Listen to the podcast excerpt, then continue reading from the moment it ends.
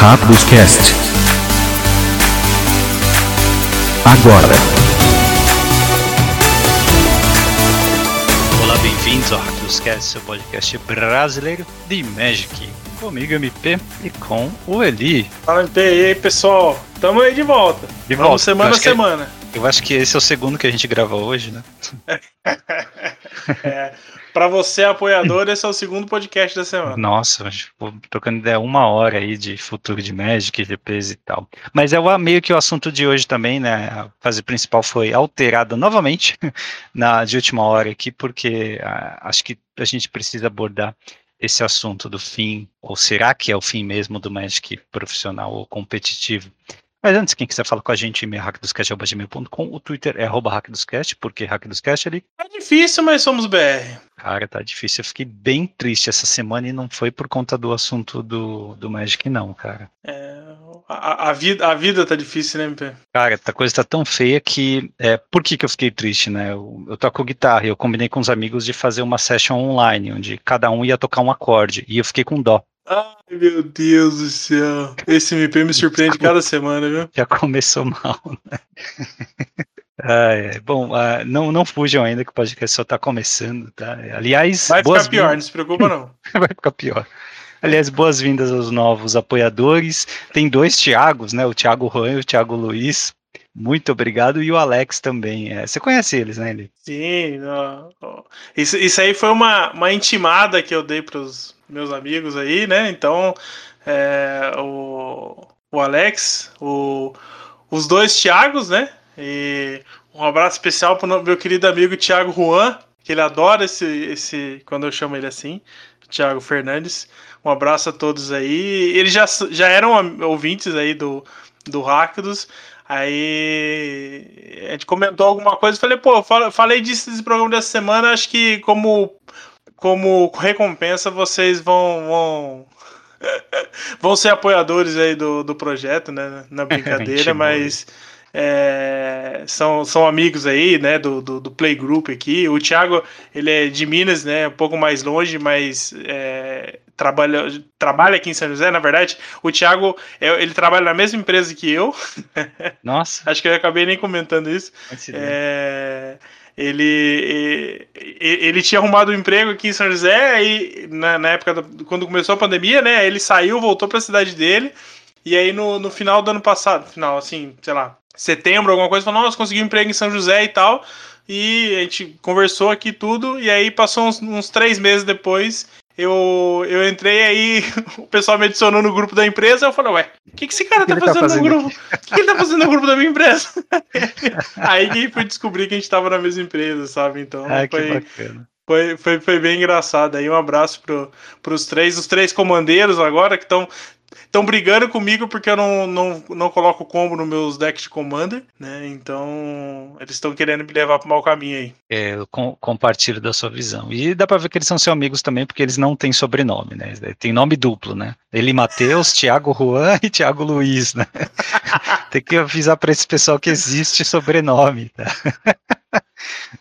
É, muito obrigado, bem-vindos ao, ao, ao grupo, né, a família Hack dos Cast. Aí tem um grupo só nosso, tanto no Face como no WhatsApp, onde a gente é, compartilha as nossas tristezas, nossas alegrias e também é, eu compartilho os episódios mais cedo, né? Vai um pouquinho mais cedo para quem é apoiador. E também bem-vindo ao Rafael Buena, ele ainda não entrou no grupo, se você está ouvindo isso, Rafael, é, não é Buena, é Baena. Por favor, é, veja seu e-mail, porque tá lá as instruções, todas as informações, tá? Ele entrou num tier que, inclusive, ele vai poder escolher o tema de um dos podcasts, hein? Oh, que beleza, hein? É, muito obrigado, Seja bem-vindo, Rafael. Rafael. Bem-vindo à Guilda Mais BR.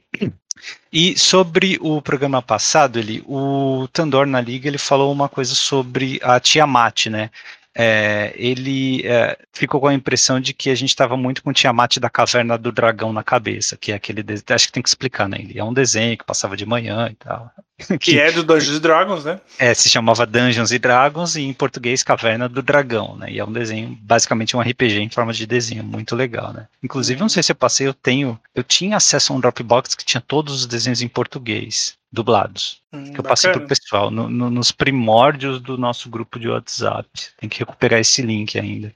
Se é que ainda existe, né? Mas é, acho que é uma das poucas formas que você tem. Não sei se tem de, conjunto de DVD ou Blu-ray com esse desenho antigo, em português, né? Mas enfim, é, ele disse que a primeira coisa curiosa é que é, a, a, carta vai aparecer no set que se chama Forgotten Realms, né? E a Tiamat originalmente apareceu em outro plano, que é o Greyhawk, é, e de qualquer forma ela ainda é sempre foi um dragão de cinco cabeças. É, ah, perdão, ela, o dragão de cinco cabeças é só uma das formas em que ela aparece. Né? Lembrando que a carta de Tiamat é um dragão deus, né? uhum. é, é, um dos poucos deuses que a gente tem no Magic, inclusive. Uh, é, ele disse que a carta dela, é, a habilidade de invocar outros dragões, né? Se ela entra em jogo, você busca até cinco dragões e põe na mão, uh, deve ter mais relação com ela ser a deusa dos dragões em Dungeons Dragons, que deu origem à raça em todos os planos, inclusive, e ela é capaz de manifestar seus avatares baseados nas suas cabeças, de acordo com Tandor. É, e isso, né, de acordo com ele, também foi uma falha não ter indestrutível, em alguma forma de indestrutibilidade nas habilidades dela. Eu até acho que devia ter, nem que te obrigasse a pagar mana ou sacrificar criatura, sei lá, mas devia uhum. ter alguma forma assim, né? Mas de qualquer forma foi uma, uma falha. É, é, é, é eu até eu tive dando uma, um pouco mais de, de lida, né, sobre a história da, da Tiamat em si. É, realmente, assim, talvez a gente faltou explorar um pouco mais, ou dizer que tem um pouco mais, né, sobre a, sobre a, a personagem em si. Mas, assim, o que, o que eu queria, é, que talvez eu não tenha deixado claro, é claro que a, a figura do, do, do Caverna do Dragão é muito mais é, é, clara em relação a, ao que ela faz ali, né? Por mais que. E, e, até onde eu lembro, é bem fiel ao que, o que ela faz no, no, no RPG em si mas é claro que ela é, é, bem raso, né, em relação ali, porque ela é basicamente só um vilão que aparece para destruir tudo, né, e, e Nós realmente... até comentamos Tiamat... no, no, no, grupo que a percepção da maioria, né, sobre a Tiamat é que ela tinha um aspecto agressivo muito forte, talvez por Sim. conta do, da aparição dela no, no desenho mas era sempre as cabeças ameaçando alguém e atacando alguém. Nós até como brincadeira desenvolvemos uma carta que seria melhor tanto em Commander, eu acho, como obviamente no Standard, em formatos construídos competitivos, né, como uma forma até de brincar como poderia ser um design mais agradável, que, mas um, design que agradasse a todos, tanto a quem é fã de lore como quem é, é gostaria de ver essa carta jogando Standard, porque obviamente dificilmente ela vai jogar, né? E acho que ficou bom, né? A gente fez uma mistura ali de dragão voador com Kenrith, né? Onde cada cor de mana tinha uma habilidade ativada, né, representando o que cada cabeça faria, e todas as habilidades eram de alguma forma agressivas, ou dando dano direto em jogador, ou é, mexendo com alguma criatura, ou permanente. Acho que isso aí seria algo mais ideal. Né? Mesmo assim, faltou indestrutível no nosso design. É, indestrutível é uma habilidade complicada de você colocar num bicho. Né? Você é. imagina você colocar um bicho 5 é, mana, 5, 5 voar indestrutível, sabe? É, é pesado, né? Você, por mais que você tenha a restrição da cor, né? Então acho que talvez você ter a opção de deixar indestrutível, é, sei lá. É, Salvaguarda, você... pague 20 de vida. Não, você paga alguma coisa e ela se torna. Ela vira um, um, um humano 1 barra 1 com indestrutível, sabe? Tipo, um negócio assim, entendeu? Hum. É, para fazer essa simbologia de, do, do avatar, né? E tal. Mas acho que assim, o que eu queria, é, e que talvez eu não tenha deixado claro, é que eu acho que ela decepcionou como um todo. Por mais que é, esteja ali, tenha um pouquinho de história, de história é, a carta é meio por cento em relação ao que é o Tiamat para o D&D e até para a cultura popular, né?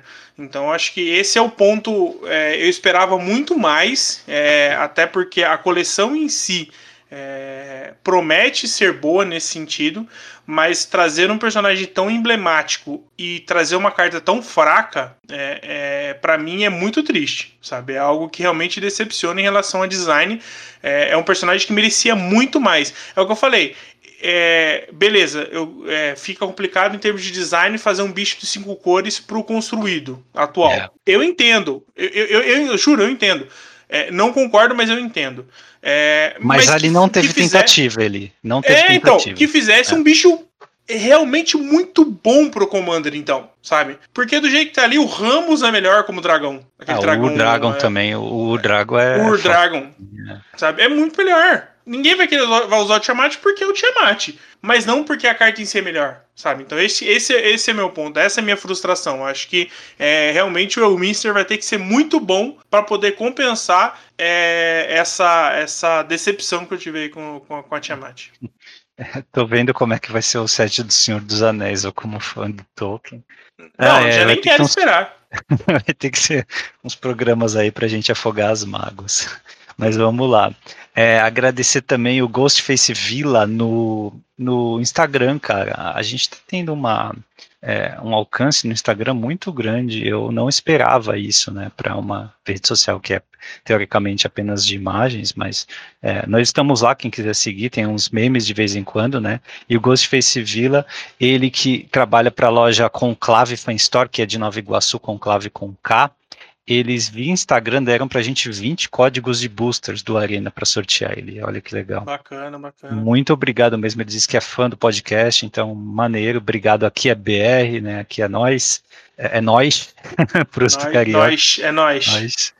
É, nós vamos armar o sorteio aí, mas uma coisa de cada vez, porque tem um sorteio que eu quis fazer semana passada, é, mas acho que agora fica mais claro, né, fazer. Eu vou colocar um tweet e um post no Instagram para o sorteio de duas, é, dois kits de seis boosters, daqueles que vem no, no, no kit de pré-release. Isso, para quem quiser. É, é, só ficar de olho no nosso Face Insta ou uh, Twitter, que você vai ver lá o post, e aí basta comentar que você estará concorrendo. Lembrando que quem já abriu algum desses, já inseriu um código desses, né? O Arena não deixa inserir um outro, infelizmente. Tá, mas esse vai ser o dessa semana e depois a gente vê o que faz. É, lembrando é, que é por, por coleção, né? Então, se, se você já pegou um pré-release de Strixhaven, é, você pode pegar um kit né, de, outra, de outra coleção. Só pra... É bem lembrado, esse nosso é de Strixhaven. É. Uhum.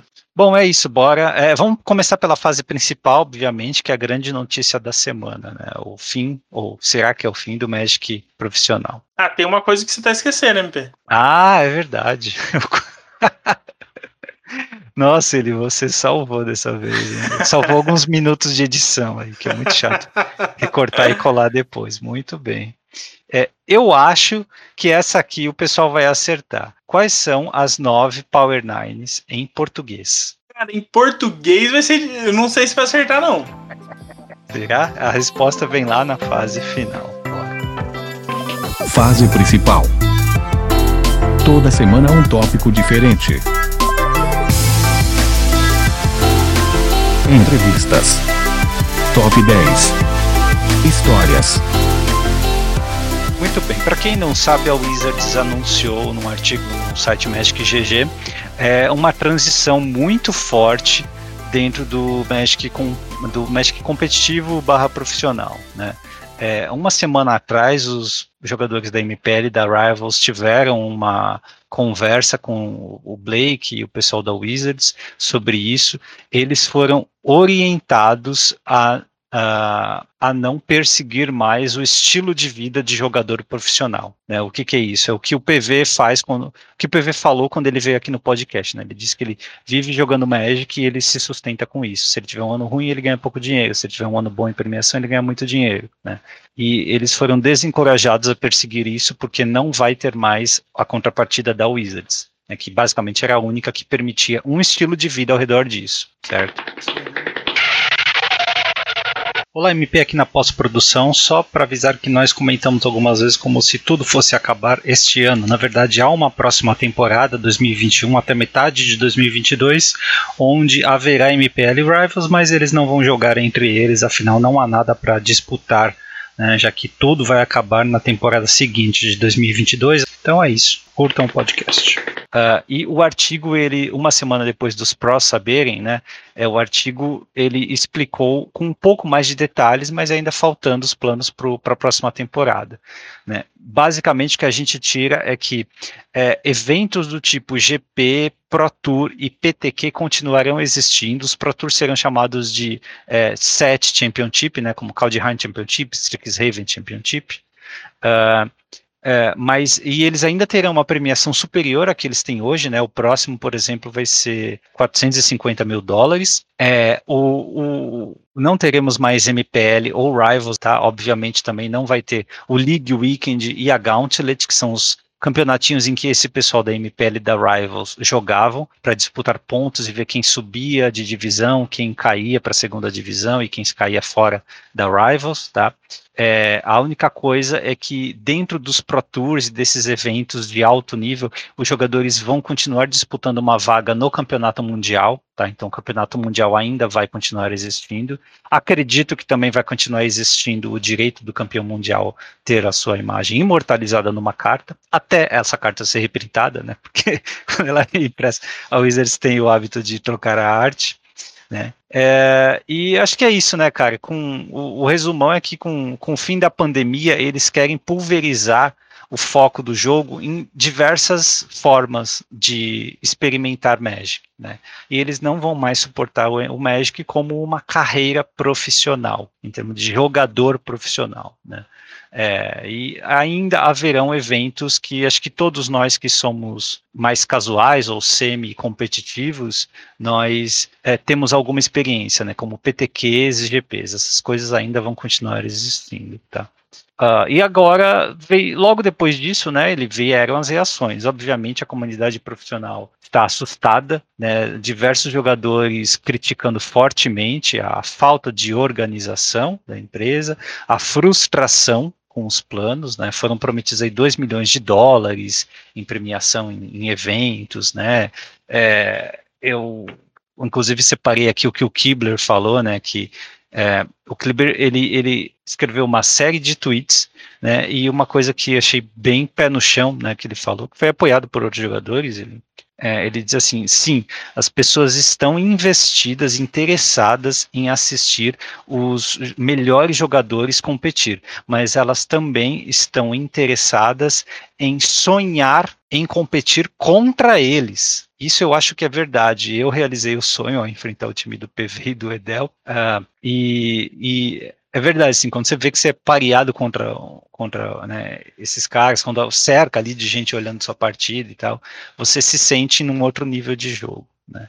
E uma outra coisa que o Kibler, disse é que é, os streamers e os criadores de conteúdo é, ajudam a, a criar uma obsolescência, ajudaram né, a criar uma obsolescência daquele antigo modelo de jogador profissional, porque até porque esse foi o foco da Wizards, né, é, em em, é, dar mais atenção, né, mais, dar mais recursos para esse pessoal do que para os jogadores profissionais. Uh, então, a reação, assim, lógico, não foi boa de ninguém, mas o pessoal mais pé no chão, como o PV, o Kibler e, e outros, é, eles dizem que não pode não ser o fim para eles. Né? Essa é a lição. É preciso ver ainda, o Wizards não falou como vai ser o esquema de competitivo para a próxima temporada. Ela apenas soltou esse anúncio incompleto como uma forma de dar satisfação para a comunidade e para ajudar as pessoas a fazerem planos, porque foi mais ou menos isso. Né? Eles, tudo que o, o, pessoal da Rivals, por exemplo, dedicou esse ano,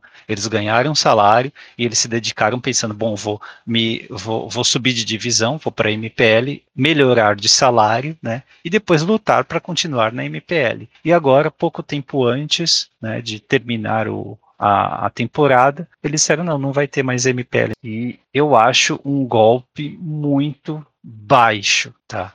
É, pensando neles, né, nos prós. É, eu não sei dentro da Wizard se eles tinham como avisar isso antes, se eles tinham alguma previsão disso, né? É, mas olhando do lado dos prós, né, é, é uma puta mancada. Né? É, é realmente difícil tentar se colocar no lugar deles, sabe? É, a, assim, a perda de perspectiva é como se o teu chão cai, né, cara? É, eu acho que, assim, é, o que o pessoal da Rivals né, acabou enfrentando, eu não sei nem se triste é a palavra certa, né, pra gente poder descrever esse tipo de situação, né? Até porque a gente não sabe o quanto, por exemplo, você é, tem uma expectativa X, né? Então você eventualmente gastou né, mais do que deveria, porque você sabe que você tem a possibilidade ali no futuro, né? Sim. No mínimo manter, né? E aí você define lá na frente o que você vai fazer, né? Então essa comparação sua com, com o, o trabalho comum, né? É, é bacana porque é, traça esse paralelo, né? E a, e a incerteza que é o que, que eles estavam passando e agora a certeza de que realmente é, perderam né, essa, esse incentivo, né? Então, assim, é, eu não, não, sei exatamente né, o, o que eles estão passando, mas assim é, como, como um, um, membro da comunidade, é, eu fico triste por essa atitude né, da, da Wizards, né, até é, pelo pouco tempo que isso aconteceu, né? Então é, eu, eu compartilho disso. É, isso foi uma coisa, né? Assim, faltou transparência, faltou antecipar, né? Ou pelo menos ir, indo aos poucos, indo cortando esses laços para que eles pudessem ter já uma programação, né? Eles pudessem Sim, podia falar assim, ah, em 2025 vai acabar a MPL, sabe? Tipo, é. É, é, é. era, um, era um horizonte diferente. Você sabe o que vai acontecer, você tem uma fase de transição, sabe? Você tem uma fase de adaptação, né, para essas pessoas, porque Exato. assim a gente entende que, assim, é claro que eles, não, é, é, eles, eles têm uma condição melhor em relação ao público normal, né? E, principalmente se a gente trazer para a realidade brasileira, né? Mas a gente, e na realidade deles, não é algo tão absurdo assim. E então você precisa de uma adaptação para o ser humano, não é, só, não, não é só o pensamento ah. do jogador, é o ser humano. Né? A gente vai comentar mais sobre o vídeo do PV, mas ele fala, é, são pessoas que têm famílias, têm filhos, sabe? É, é, tem uma estrutura para se pensar. Então, eu acho que realmente é, é, dizer que faltou tato é, é até simplista de dizer. É. Eu, eu, eu, eu, entendo a parte da, da Wizards porque às vezes você trabalha, né, ele com administração, você sabe que às vezes falta, tem a assimetria de informação sim, mesmo, sim, falta sim. uma organização, né, para tratar do, do cliente, que nesse caso seriam eles, ou e, e também, né, é, conciliar esses interesses todos, mas o humano ali seria na hora de assinar o contrato da Rivals ou da MPL dizer, olha, tá aqui o contrato é de um ano, é, eu não garanto que haverá possibilidade de Rivals ou MPL no ano que vem, independente do seu desempenho, e eu acho que você não deve contar com isso, tá, para o seu futuro, porque nós estamos reformulando o sistema e talvez esse estilo de vida vá terminar. Né? No máximo, se você tiver incertezas, é isso que você comunica para os jogadores, para basicamente dizer, olha, você tem um ano para arrumar um emprego, tá? Invista nisso também, tá? Ou se, to se torne um produtor de conteúdo, alguma coisa assim, né? Mas não com pouquíssima antecedência, como está sendo feito agora, como já foi, né? É, então, acho, acho que é, é até bom a gente deixar claro que a gente não está é, dizendo que eles, né, é, eles são uma empresa, né? Então eles têm as decisões dele, mas assim, é, não é também falar que o negócio, ah, daqui 10 anos vai acabar, sabe? Mas eu acho que são, são decisões que afetam pessoas. É, nós estamos lamentando só, né? É, lamentando então. o que aconteceu com eles. Eles estão lamentando também nas Sim, redes é, sociais. É um senso que eu acho que é, é necessário, porque assim, quando você fala, é, olha, eu tenho um contrato de um ano, é um contrato de um ano, acabou. Não é um negócio que é, a gente está planejando para o futuro, né? Mas todos os anúncios mostram o futuro. Então você que está ali fala assim: bom, então tá tranquilo. Eu tenho esse ano. É, vamos dizer assim, eu tô, entrei na Rivals, tô bem na Rivals, tô garantido na Rivals ano que vem. Tô bem, né? Então minha, minha estrutura para o ano que vem dá para ser mantida. Por mais que não tá ali assinado, né? É, as conversas e todas as decisões tomadas e, e anunciadas mostram que né, as coisas continuam. Até porque ele, nas últimas duas décadas, sempre houve esse sim, sistema, algum sim, sistema sim. de estilo de que né, ajudasse o estilo de vida de jogador profissional. Então é natural que você tenha expectativa, né, não é errado cultivar essa expectativa. Então você joga ao redor dela, você planeja sua vida ao redor dela. Mas isso é o que afetou os prós. O que é que isso nos afeta, né? Ou melhor, por que é que a Wizards está fazendo isso? O que é que isso significa? Tá?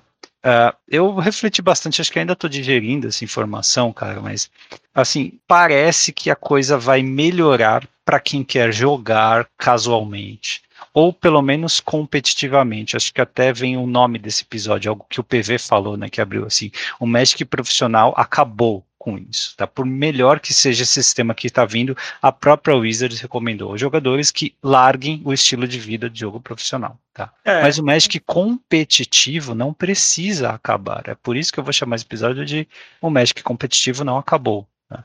Porque sempre houve e sempre acho que haverá Magic competitivo é, na sua loja, né, no seu Friday Night Magic, até na sua mesa de cozinha, dependendo dos seus amigos. Então isso não precisa acabar. Agora, a, o topo do Magic competitivo e a, aquela virada para o profissional, isso aí vai deixar de existir. Vai ficar é. bem mais regionalizado, tá? Então, para quem gosta de competir, para quem nunca foi num Pro Tour, é, mas gosta de jogar o seu Legacy de loja, o seu Nacional Modern, o seu Pauper competitivo de loja ou regional, eu acho que vai melhorar porque está no coração desse anúncio deles esse foco de pulverizar o apoio em diversas formas de experimentar o Magic. Eu uhum. acredito, então, né, a gente tem que ter alguma esperança de que pelo menos isso para o jogador mais né, normal, mais pé no chão, vai melhorar. É, o, a gente comentou aqui sobre o, o, vídeo do, do PV, a gente vai deixar o, o link aí. Eu, eu aconselho bastante que vocês ouçam, até se você puder pare esse episódio agora, assista o vídeo e volte porque vai ser importante. Caso você não queira, né, até porque o vídeo está em inglês, a gente vai comentar algumas coisas sobre o, o que o PV falou. Eu acho que o PV é... cria a legenda em português para o vídeo dele. Acho o que Google não, pelo cria. menos eu não, eu não vi. Eu não vi a legenda ah, em português. Ah, alguém é... tinha comentado no primeiro vídeo dele que tinha, pensei que eram todos que tinham. É, bom, pelo menos esse eu não, não, não, não ativei. É, não estava ativado também, então pode ser que eu, eu, eu tenha e eu não, não tenha ah, visto. Ah, bom, nós tem, eu tentei falar com o PV, é, vamos ver se a, a gente consegue gravar um podcast com ele sobre isso, né? Mas uhum. é, o vídeo já explica bastante sobre os é. sentimentos dele. É, o vídeo em si é bem triste, né? Gente até comentou aqui sobre isso. Sim, até sim. É, os apoiadores já ouviram um pouco sobre o nosso, o nosso comentário né, sobre o vídeo. E assim, eu acho que são duas partes que a gente é, é, importante a gente comentar. É, um é a avaliação do que foi passado, né? Das informações que a gente tem, dos comentários que a gente tem, que é o que é essa primeira parte, e depois a gente entra numa parte mais especulativa, né, MP? Que a gente é, acho que é interessante a gente pensar o que a gente vê em relação à postura que o Wizards tem e está tendo e que ela pode ter para frente, né? Então, o, o, o fala bastante sobre isso, né? Que o, o médico profissional acaba não competitivo. Ele até cita três coisas é, é, três formas que, que, que você, como jogador competitivo, pode grindar né, os eventos ou os grandes eventos. Né? Então, é, você pode, pode ter um sistema que você. ou um sistema que não é um sistema, que você tem que classificar individualmente para todos. É, você pode se classificar por meio de invites, então ele até cita no vídeo: ah, você ganha um você faz um top 8 no, no, no, Pro Tour, você ganha um meio invite. Você faz um top 8 no GP, você ganha mais um invite, você tá, você tá pro próximo Pro Tour, por exemplo.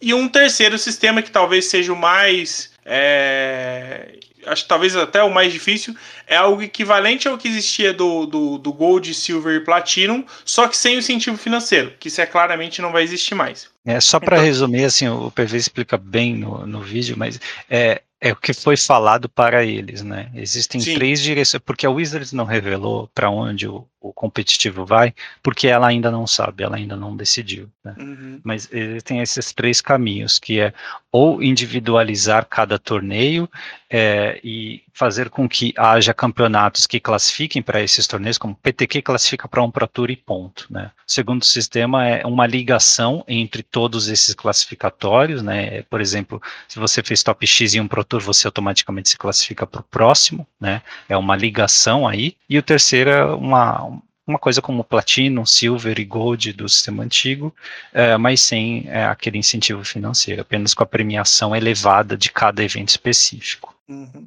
É, e, e a gente tem várias dificuldades, MP. E o, o PV, como brasileiro, é, ele, ele gosta bastante de comentar sobre isso. Ou ele, desculpa, antes de chegar na perspectiva do PV, queria voltar ao que eu tinha falado, assim, por que é que a Wizard está fazendo isso, né? Quem é uhum. que ganha? A gente já falou quem é que perde, provavelmente. São os jogadores profissionais, aqueles que recebem salário.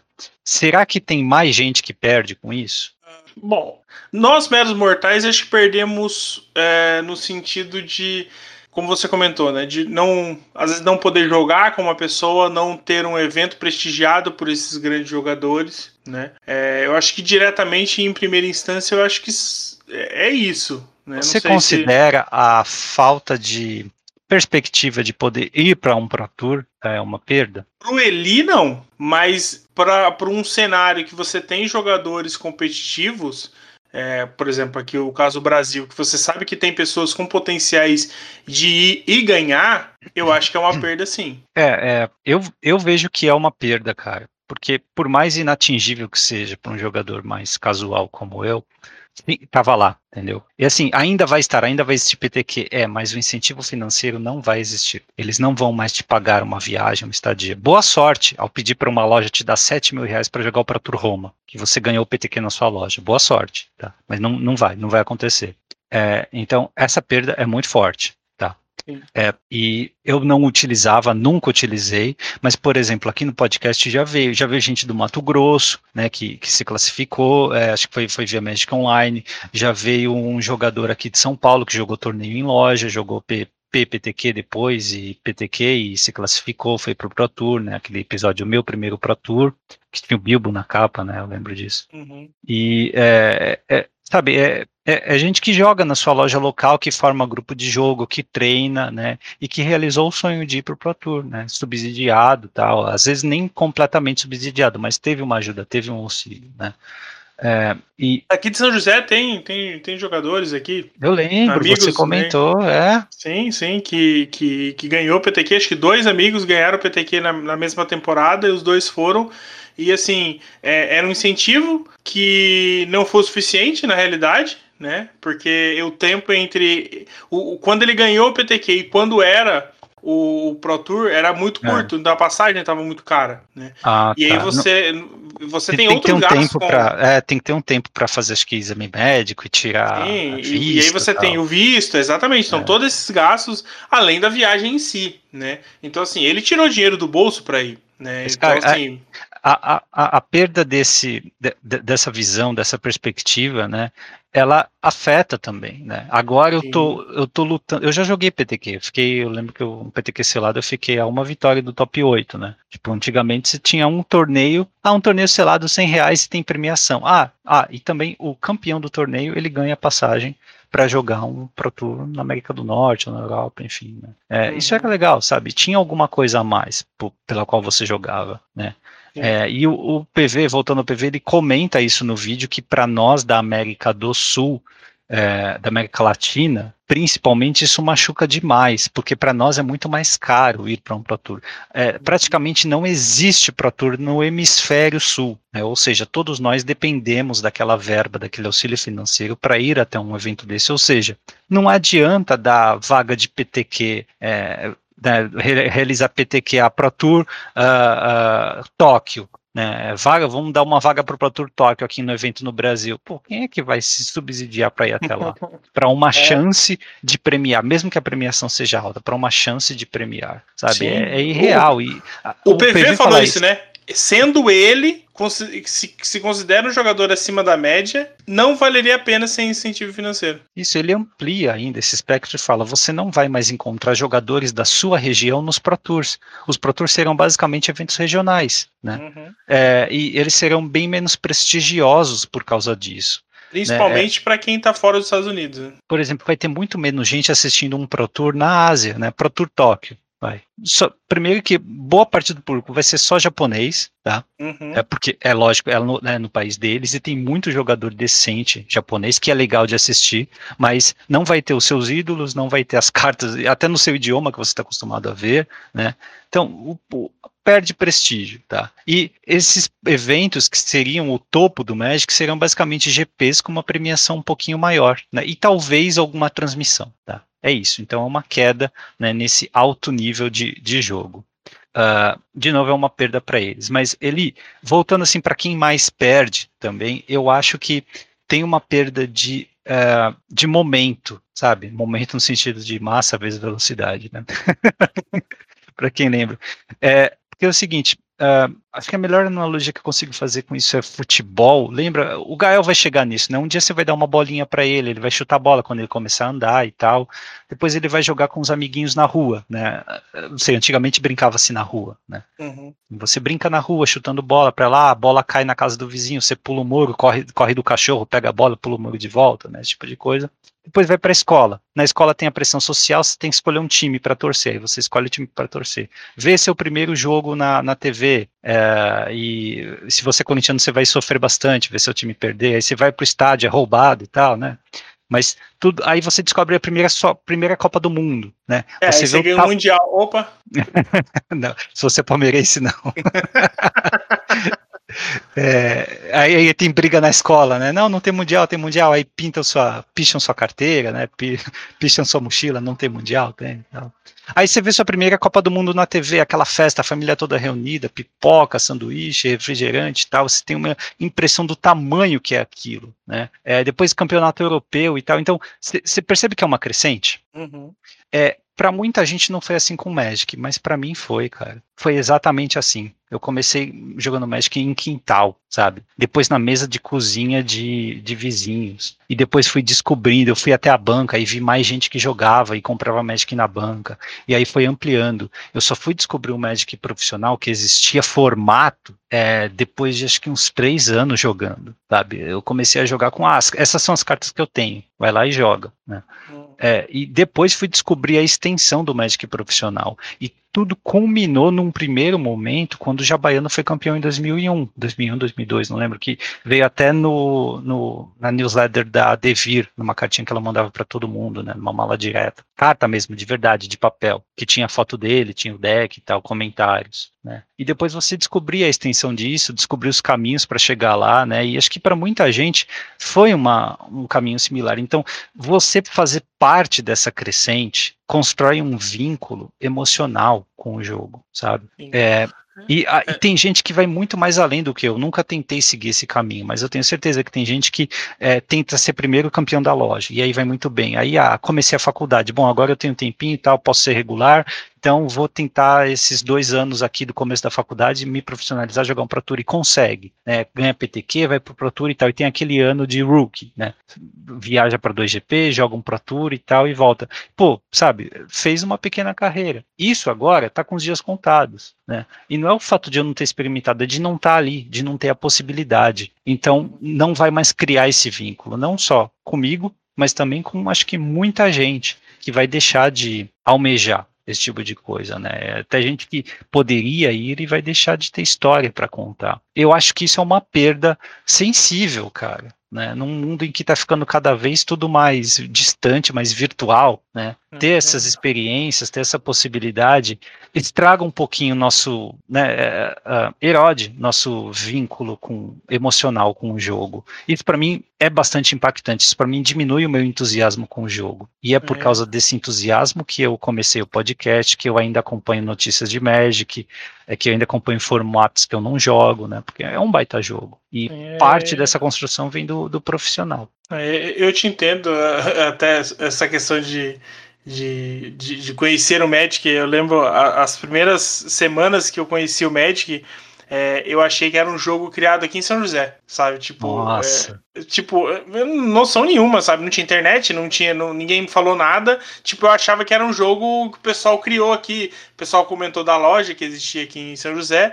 E, então, tipo, São José The Gathering. É, tipo, sabe? É, é, São José é, era, no passado, um polo bem maior de, de, de eventos e de, da comunidade do Magic brasileiro, né? Sim, é. tinha, tinha a loja daqui, ela, ela tinha, ela fazia pré-release, né? Numa época que quase nenhuma loja fazia, sabe? Então hum. muita gente até de São Paulo vinha para São José para jogar pré-release, sabe? Então, assim, teve uma época bacana. E, obviamente, isso logo caiu por terra quando eu fui vendo que o negócio era muito mais amplo, né? Até eu, eu vi a Dragão, né? Que aí você tinha ali a, o preço das cartas, e aí conhecer entender o que, que era Devir e coisa do tipo. Só que o meu, o meu período entre esse conhecimento e, e ver o cenário nacional foi muito mais longo, né? Porque é, por, por, por, outros motivos. Mas hum. aí, é, realmente, eu tive esse, esse contato e, assim, foi, foi, foi muita informação em pouco tempo, né? E aí eu comecei a entender o tamanho da grandiosidade do Magic. Já tô falando 2000 e tanto já, né? 2000, sei lá, 2008 talvez. Então, assim, é, é... foi muita informação em pouco tempo. E eu acho que eu sinto também, talvez não na mesma proporção que você, pelo caminho ter sido um pouco mais, mais longo, né? E, e, e ter essa visão é, há menos tempo, eu acho que. Sim, eu sou velho mesmo. Na de idade, acho que nem tanto. Mas, assim, o, o, uma coisa que, que eu até escrevi aqui para falar é, é, essa ação do Wizard remove uma das maiores identidades que o jogo tem e o que difere ele de todos os outros sabe? É, é, concordo. Então, assim, é, é, era algo tão profundo, enraizado e tão importante dentro da comunidade você saber que mesmo que você não consiga subir aquela escada, ela tá ali disponível para você. Depende de você e dos seus recursos, óbvio, é, chegar naquela escada e subir, sabe? Depende só de você, sabe? É, você tem as possibilidades. Por mais Mas, difícil assim, que seja. Olha, olha só, independente de você perseguir ou não, ou ter interesse em perseguir essa escada ou não, ela está lá e você pode conversar com pessoas que passaram por ela, né? Você pode uh, uh, extrair alguma coisa da existência dessa escada, né? Por exemplo, o, o tuning, né? O que, que os profissionais dão nos decks, né? Porque você uhum. pode usar um pouco desse conhecimento para ir na sua loja local e tentar spikear os torneios. Né? Até isso é, pode impactar a sua vida. E de qualquer forma, é a sensação de pertencer a algo maior e algo como você lembrou muito bem, cara, que eu também anotei aqui, é diferente, né? É, uhum. Provavelmente alguém na Wizard sentou um dia e falou: é, o que, que, é esse jogo profissional? Por que, que a gente está gastando tanto com pagando profissional Platina e Gold? Ah, porque sempre foi assim, a gente gosta. Que porra é essa? Isso aqui não atrai gente. Vamos começar a pagar quem atrai gente. Então convidaram aí os streamers e tal. Né? Ficou claro assim, né? É, o objetivo do, do profissional foi passou a ser atrair novos jogadores. E é, mesmo assim não, não estragou tanto o nosso vínculo, né? A gente continuou ainda torcendo para quem a gente torcia antes e acompanhando. Mas é, é, é, é um pouco triste a forma como. É bastante triste, né, na verdade. É a forma como a gente, é, de uma hora para outra, né, basicamente, esse vínculo foi quebrado. Né? O é... jogo ele ainda tem muito que, que nos atrai, mas, para ser sincero, pessoalmente, é, eu acho que um diferencial do Magic era esse, coisa que nenhum outro jogo fazia. Né? É, é uma armadilha muito grande da Wizards. O PV falou isso quando ele conversou com o professor também, que acha que Magic é esporte, né? Magic não é uhum. esporte, cara. Magic não tem aquela pegada, não é um, uh, um esporte de destreza, né? Como é o LoL, né? Ou os Counter Strike ou Dota é, não dá para criar uma, uma massa é, muito grande de gente torcendo. Né? É, assim, é, xadrez, é, golfe, são esportes que se você cercar um estádio de gente entusiasmada torcendo, né, dá a impressão de que é algo igual, tão forte, com, com, tanto potencial como um futebol. Né? Mas a verdade é que não atrai tanta gente quanto um futebol uhum. da vida ou um Counter-Strike. Então acreditar Sim. que existe esse potencial é um erro. E Magic não é isso. Né? Magic às vezes é o, o, o gênio do Magic está tá, é, tá numa jogada sutil, né? Tá numa leitura. Não, que não sutil. aparece às vezes. Não aparece só depois, né? Numa revisita, uma partida, ou no, sabe? Tem poucos momentos de top decks sensacionais e tal. Não, não é um esporte, não é para ser transformado como é feito com Dota. Com, então, é, eu acho que a gente perde bastante nesse sentido. É, não é todo mundo que vai se sentir assim, principalmente quem começou a jogar recentemente, mas é, eu penso que fica difícil num mundo onde a gente compete tanto por atenção, né, é, principalmente no mundo virtual, você fidelizar novas gerações, você perpetuar esse sistema de é, fidelização, de entusiasmo com o jogo, uh, adotando esse comportamento, essa relação com a comunidade. Né? É, o Wizards vai ter que ser muito criativa para manter esse ritmo de crescimento para fidelizar uma nova geração.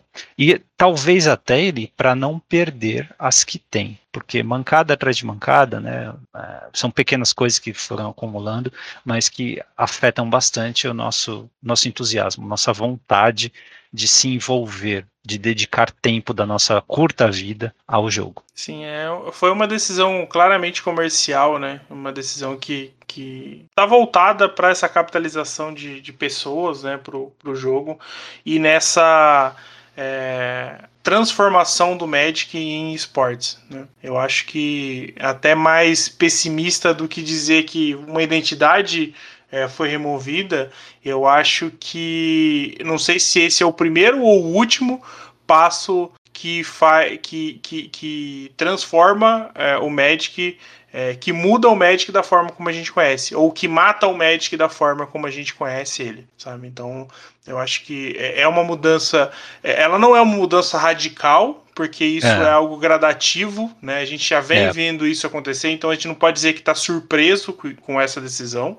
Eu é. acho que é, é, é, um caminho natural que vem, se, vem sendo tomado, o que não tira é, o peso e, e, a tristeza como, como comunidade do que essa decisão transparece em relação ao que o Wizards quer para o nosso Magic. Né? Então acho que o Magic, mais uma vez, deixa de ser nosso e volta a ser da Wizards. Né? Então, é, eu, eu que... tenho esses sentimentos também. O Magic foi progressivamente deixando de ser nosso. Inclusive, eu acredito que as pessoas, os ex-profissionais, como a Melissa Detora, o o Mike Turian, é, que trabalham na Wizards, né, eles não fariam isso com os profissionais atuais, se dependesse deles. Né. Eles, eles são da empresa, eles não puxariam o tapete dos jogadores profissionais, não terminariam o esquema profissional, até porque o esquema profissional é que sustentou eles durante um tempo, eles não fariam isso. Ou seja, está deixando de, tá, tá saindo da mão deles esse tipo de decisão. Né.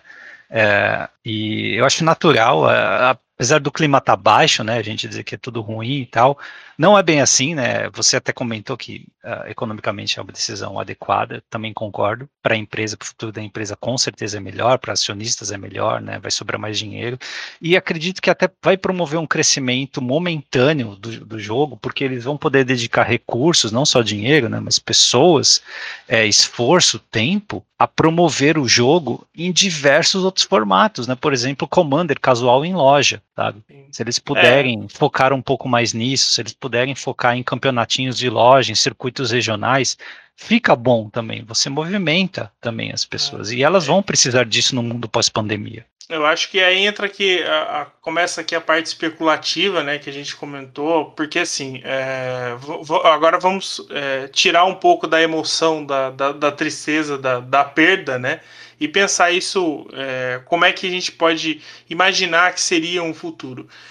Primeiro que a gente imagina aí que a regionalização vai ser cada vez mais forte, né? Principalmente para quem for fora dos Estados Unidos, né? Então a gente aqui, Latinoamérica, é, meio que vai ter que ser independente. A gente vai precisar ter um circuito independente, a gente vai precisar de grandes eventos é, regionais. É, isso acaba talvez até aproximando a gente de uma forma diferente. Ah, porque, só exemplo, parênteses ali, você não está exagerando, tá? O PV perguntou isso especificamente para o Blake. Ele perguntou como é que vão ficar os jogadores que não são norte-americanos ou europeus nessa brincadeira, né? Em termos de querer participar de grandes eventos e concorrer a grandes premiações como o Pro Tours. O Blake respondeu: nós não vamos, nós não vamos dar apoio a esses jogadores. Acabou o estilo de vida profissional, inclusive a essas regiões. O que sobra para vocês é digital. Tá? Uhum, Quem quiser jogar mais competitivo e brincar sendo latino-americano ou africano ou sul-asiático é o Magic digital. digital. É, então, assim, é, é, é até o PV comentar, ah, vamos, vamos ter seis Pro Tours, por exemplo, três digital, três físico, é, vão ser três nos Estados Unidos, ou, sei lá, dois nos Estados Unidos e um na Europa. É, América do Norte, Europa e Ásia. Norte é. da Ásia. Um, então, de cada um, é, sendo que nos Estados Unidos vai ter só americano, no europeu vai ter basicamente só europeu, e a mesma coisa na, na Ásia, e os outros três digitais, que aí vai ser o o, o, o global, né? Então, assim, isso é triste, considerando que o Magic é um jogo de cartas que migrou para o digital, né? Então, claramente, o, o, foco está sendo diferente.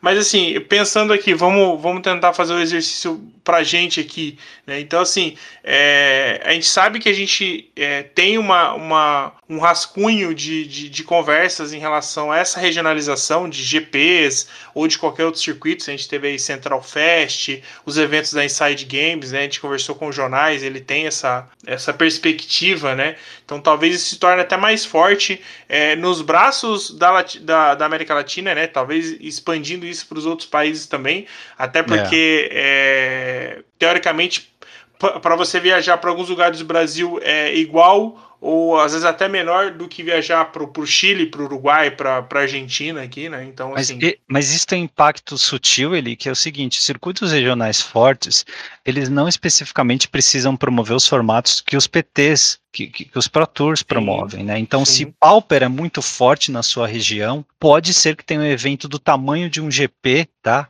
É Pauper, né? Do tamanho sim. de um PTQ, Pauper. A mesma coisa para Pioneiro e, e, e, Legacy, né? Pega Legacy no, no polo de Minas, aqui no polo de São Paulo, lá no polo do, do, do, do Nordeste, no Recife, por exemplo, né? Teoricamente, você abre espaço para grandes torneios, né? Do tamanho de nacionais, né? Múltiplos nacionais por ano, por exemplo, nesses formatos nas regiões em que eles são fortes. Sim, então assim, eu acho que é, é, é, é abre-se numa oportunidade que a gente não tinha, né? De, olha, é, faz do jeito que você acha melhor. A gente até, até comentou aqui, né? É, como é que vai ficar o braço da Wizards em relação a isso? Né? Como é que vai ser essa, esse incentivo dela a esses eventos? Né? Se eles chegarem para o Rafael Isvaldi ou para o Villiers e falar, ó, tá aqui meio milhão de dólares, faz o melhor GP que você pode fazer com é, isso. Tá? Mas aqui, tem que ter ó, isso, isso e aquilo. É, você Fica tem um mínimo fácil. aqui, está aqui o seu dinheiro, é, se vira com o evento. É. Acabou. Não, não, não, não, mando, não mando gente, não mando produto, não mando nada. Tá aqui o dinheiro e se vira, sabe? Então, assim. É, não, manda exemplo, produto sim, manda produto sim. É, tá, ok. É, o equivalente a produto, né? É, então, assim. É, porque o, o, se a gente for pensar em termos de, de um GP, tudo que envolve um GP, a quantidade de coisas que a Wizard já cortou.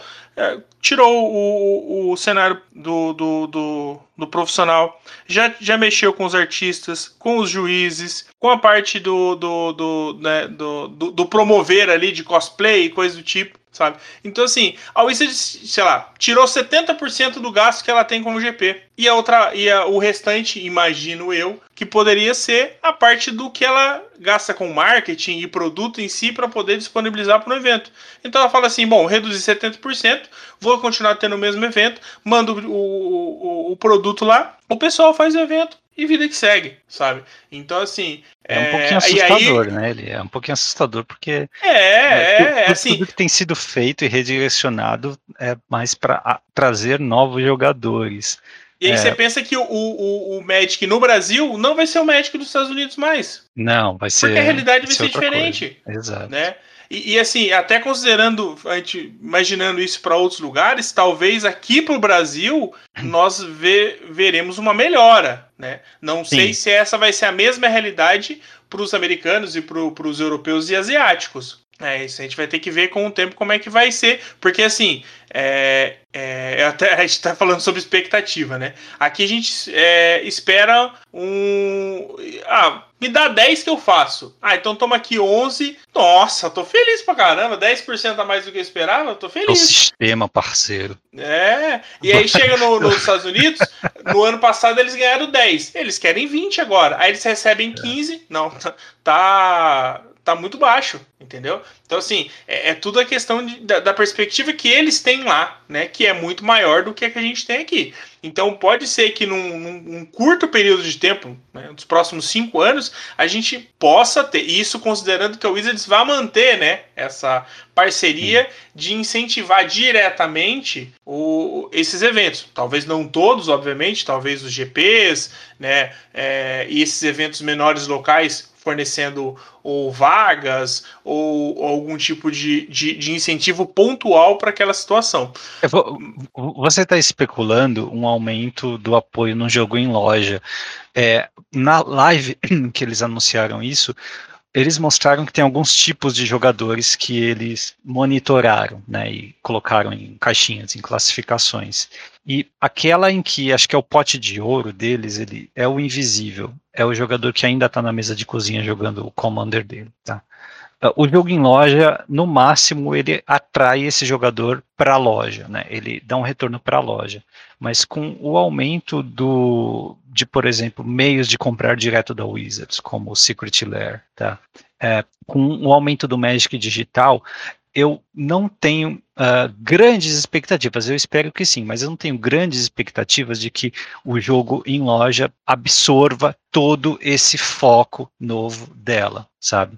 É, porque novas maneiras de jogar, por exemplo, pode ser eu e uns vizinhos abrindo o app de Magic, lá o Companion, e marcando um, uma brincadeira entre a gente, um draft entre a gente sabe? É um commander entre a gente, sei lá. Não precisa então, ser necessariamente ir até uma loja. Então, eu, eu sou um pouquinho mais cauteloso com essa, essa perspectiva. Eu espero que aconteça, mas eu sou um pouco mais cauteloso.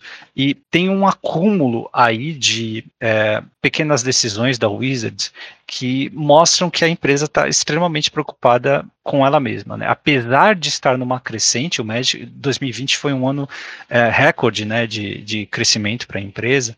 É, apesar dessa crescente, ela parece que está preocupada em continuar crescendo, né? é, o, é, é aquele leão é, eternamente faminto do capitalismo, né? que às vezes a gente vê em outras formas, né? em, em, obras como filmes, livros e tal, mas é curioso isso, né? quanto mais você cresce, mais você quer crescer. É, em vez de compartilhar esse crescimento, que é o que muita gente tem criticado nas redes sociais, em vez de compartilhar esse crescimento enorme que o Magic teve no último ano, a Wizards está fazendo o contrário, está retirando né, o que já tinha garantido para os jogadores.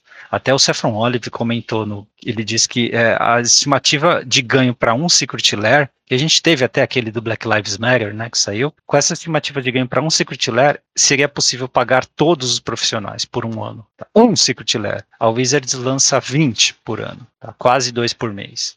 Então não é por falta de recurso, é uma estratégia mesmo da empresa. O que, assim, monta uma figura que me deixa um pouco mais reservado em me envolver, em dedicar tanto, porque é, tem que ganhar dinheiro, eu sei, é lógico. Então a empresa vai para onde o consumidor está jogando, certo? Então é o mesmo público de Commander, cara. Né? Se uma hora o Magic Uh, nós tivemos um outro formato uh, mais popular do que Commander, eles vão começar a voltar design e voltar apoio para esse outro formato. E né, acho que, sei lá, essas, esses sinais, eles, eles tiram um pouquinho do, talvez eu idealizasse mais a empresa ou o jogo antes, né? Culpa minha também, mas eles tiram um pouquinho desse encanto que a gente tinha. E, obviamente, mexem com as expectativas. É, eu acho que é, é o que você falou, acho que é o perfil né, da, da empresa claramente é, foi alterado, né? As, as, as metas deles. É.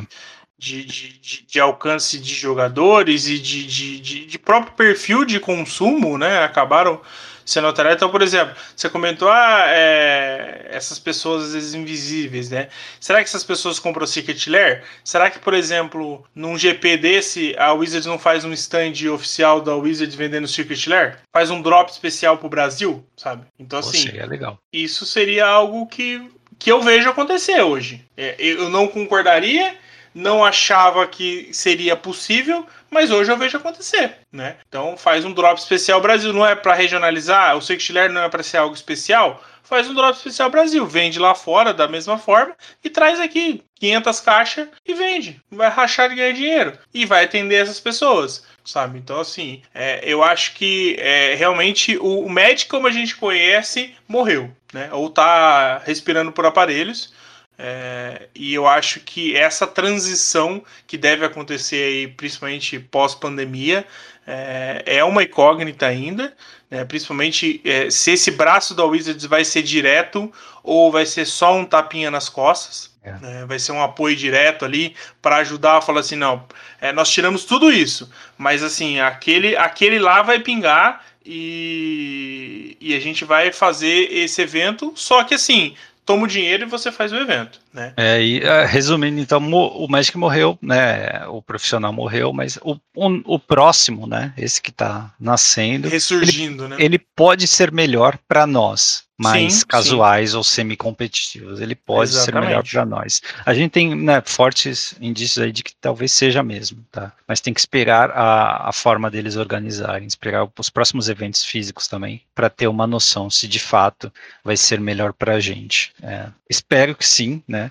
Mas não deixe, não, não, não consigo deixar de ficar um pouquinho triste pelos jogadores profissionais. O Bertu, o Jabaiano, o PV, e outros que já correram o circuito. O até próprio PV. Sabe... Oi? Não, até porque a gente sabe o quanto para o brasileiro alcançar isso, o quanto ele lutou para que isso né, é, é fosse chegasse nesse nível. Né? Então, é, você comentou agora do Bertu.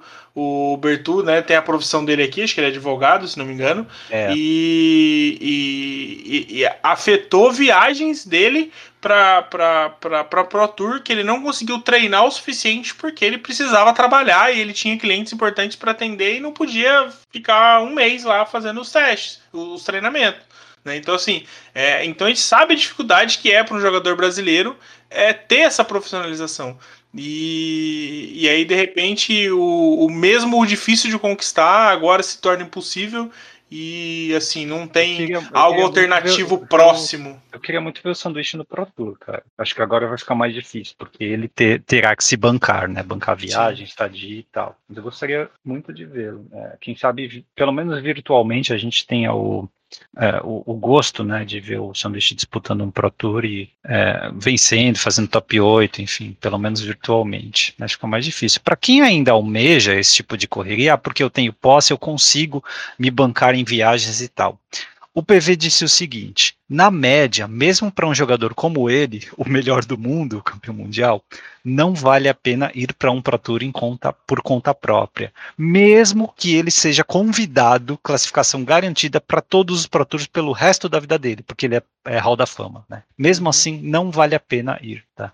É, em termos monetários, financeiros, né? porque ele é brasileiro, em real, por dólar e tal, viajar é sempre viagem, né? não tem para tour no Brasil, desde 96, né, que foi no Rio, é, então não vale a pena, tá? É, e é isso, cara, né? Assim, o próprio PV disse que ele ainda não sabe o futuro dele, né? Uh, ele diz que o, o, o, digital como classificação individual para, para eventos individuais, né, por exemplo, ah, você joga esse evento no Magic Arena e classifica apenas para esse Pro Tour. Se você quiser jogar o próximo Pro Tour, independente de ter vencido ou não esse, você vai precisar jogar um outro evento no Arena e se classificar. Tá?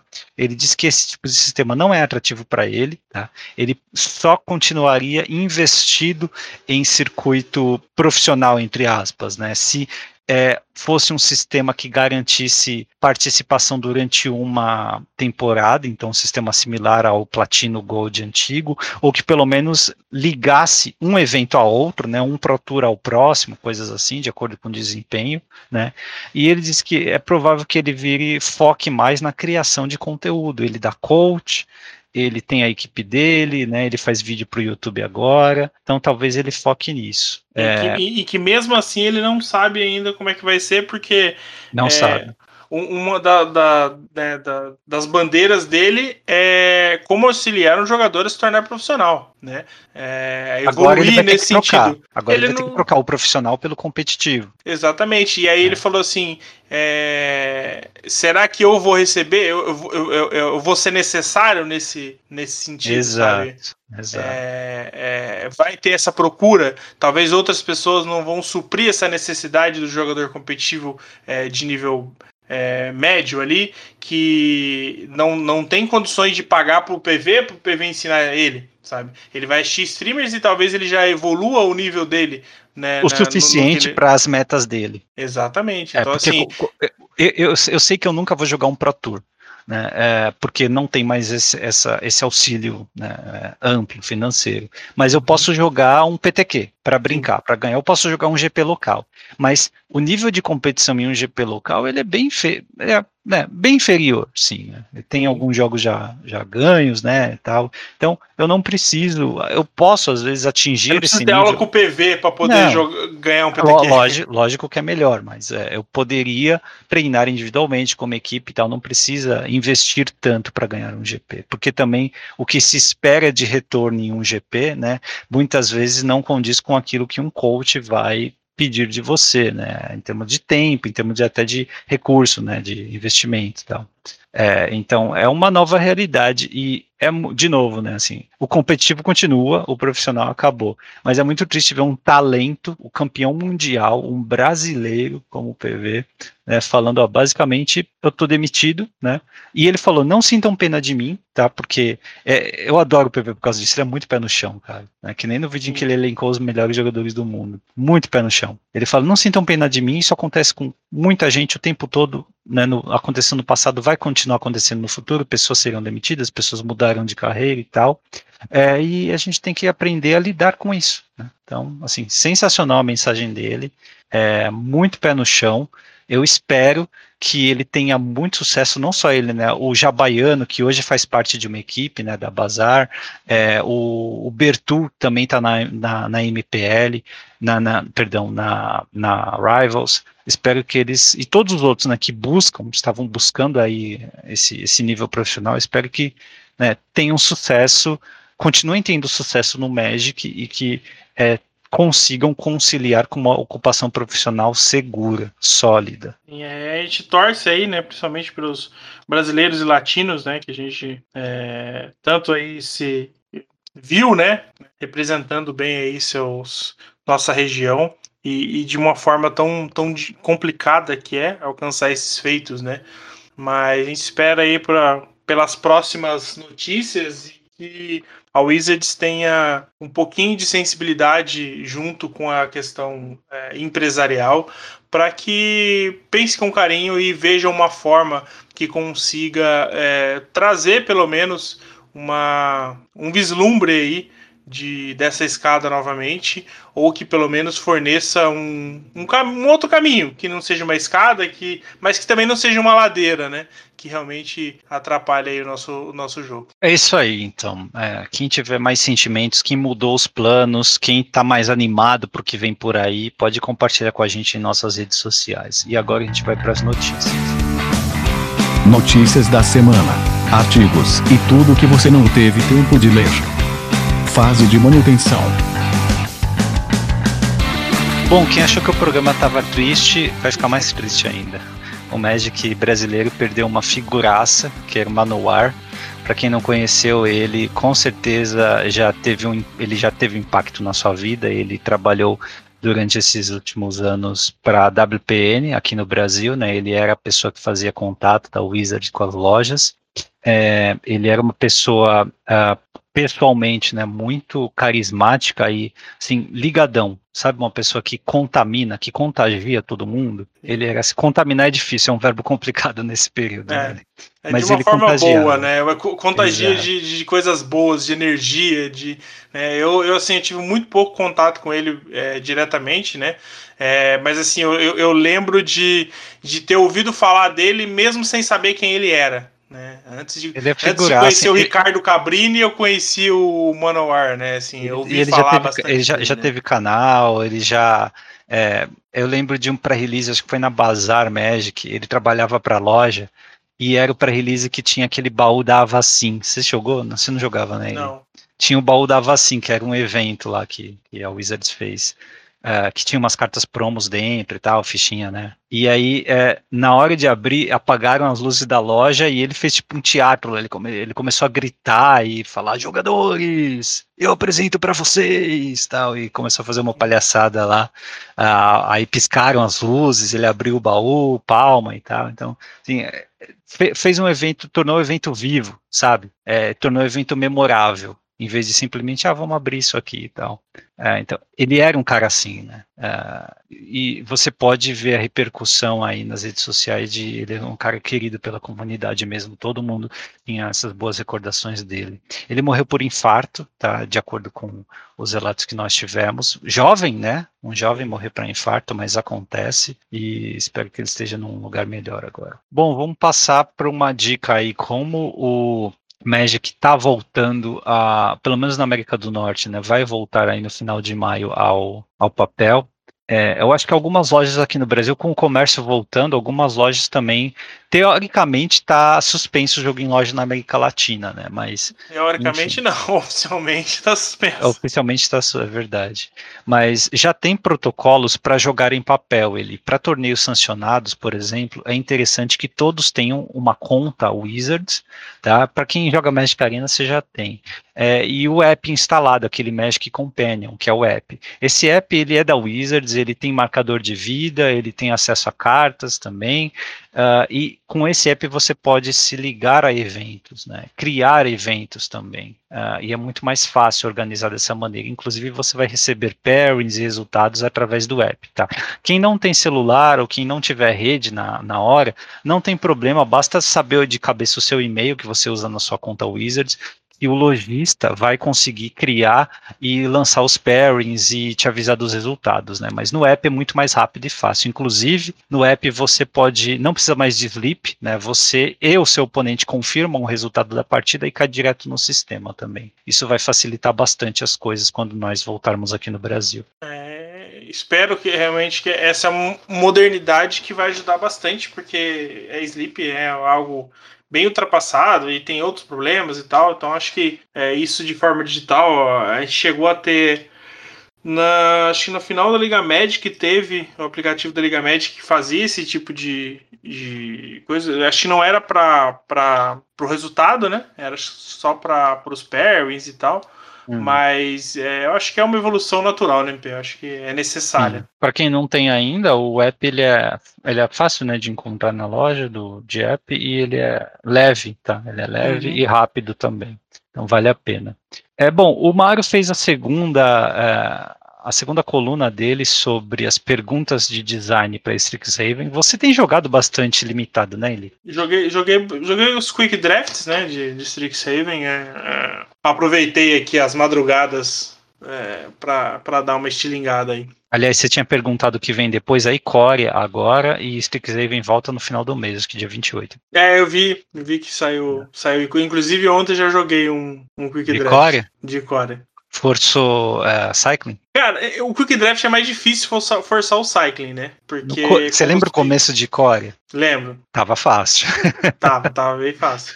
Mas assim, é, é, acabei. Na verdade, eu fiz um deck de, de Lurros. Mas assim, foi por total é, forçação. Porque, tipo, meu primeiro pick foi o Lurros. Tá, é. justo. Aí era entre, entre o Lurros e, o, e a, a Heartless Act, lá, a remoção preta. Aí eu falei, ah. bom, se eu for pro Heartless Act e tal, tem algumas opções e tal. Aí eu pensei, bom, o Lurros é uma carta forte que eu posso usar ela tanto como Companion como como, né, como criatura, que ela é ok. Só que eu falei assim, não, eu vou fazer o pique do Lurros e eu vou fazer um deck de, com ele de companheiro. Meu Deus. O deck ficou ruim, né? Eu acho que tem umas opções que eu poderia ter, ter pegado e eu acho que no final teriam feito um resultado melhor. Eu fiz um 4-3, na verdade. É, eu achei até que foi ok o 4-3. É, eu perdi uma, uma por, por zica, porque minha curva ficou muito baixa, né? Obviamente, porque 1 e 2, né?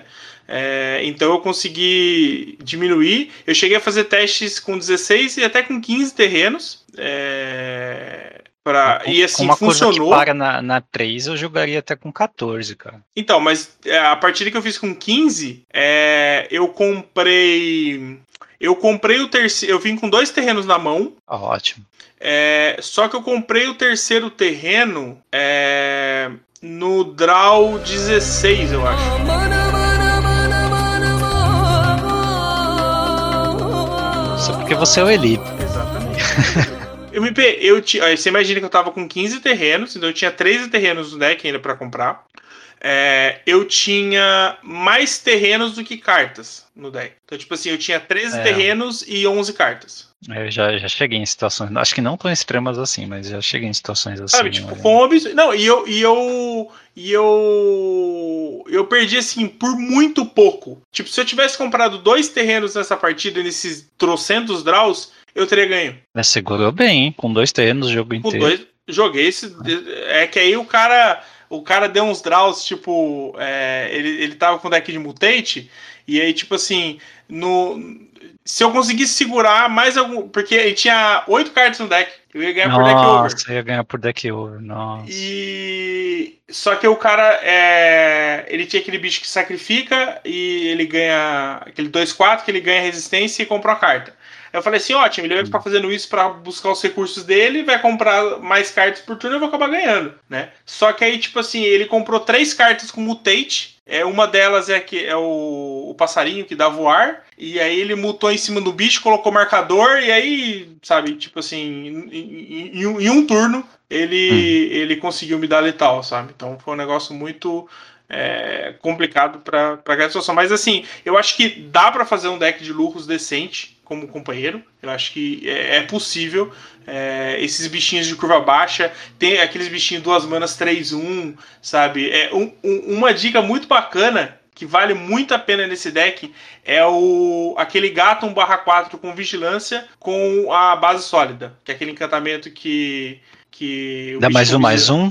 Dá mais um, mais um Vigilância causa dano igual ao poder, né? Exatamente, resistência, é. Porque aquele bicho com vigilância bate 5, bate cinco, né? Então é bem forte. Eu consegui três Hum. gatinhos, só que eu só consegui um encantamento. Ah, legal. Sabe? Já, já que vai ficar duas semanas aí o draft de core, pra quem draftar branco, aí é uma dica. É uma que você dica está boa. contando causo, é, vamos voltar para Strixhaven. Ah, eu draftei um deck Quandrix splashando Magma Opus, né? Lógico, Uhum. fiz sete vitórias, porque Magma Opus é absurdo. É ridículo. Mas eu venci o Flood, em vez de contra a Zika, eu venci o Flood dessa vez em um jogo em que o oponente estava ganhando vida, chegou a 22 de vida, né?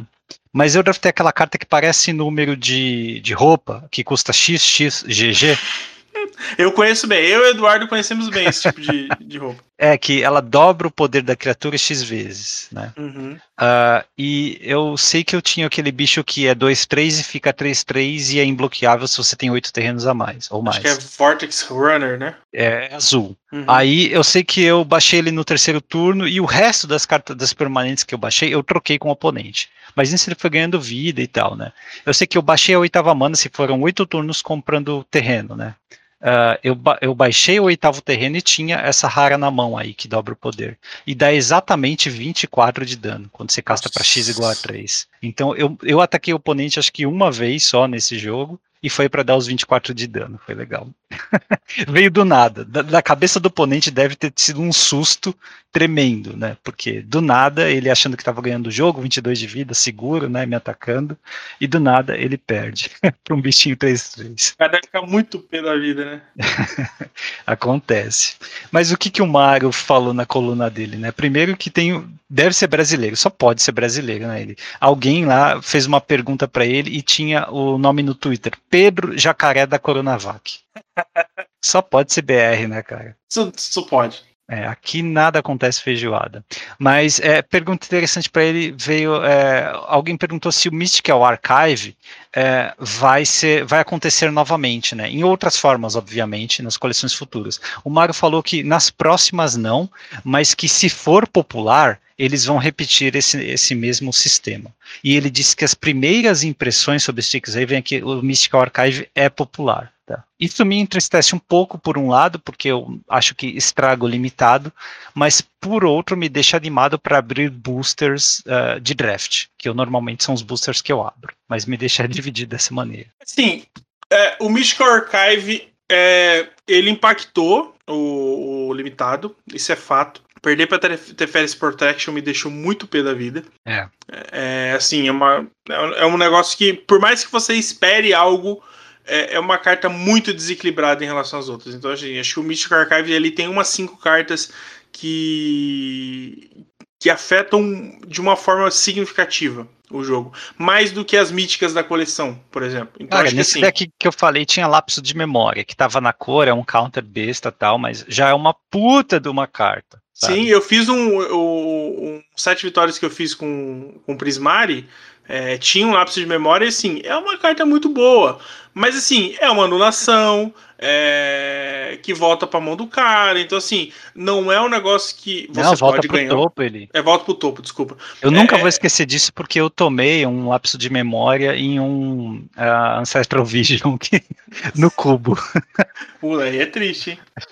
foi, foi, foi em papel, inclusive, lá no, no último GP, onde eu levei o cubo para jogar. Cara, pô, deixar o negócio suspenso por quatro turnos e depois tomar lapso de memória.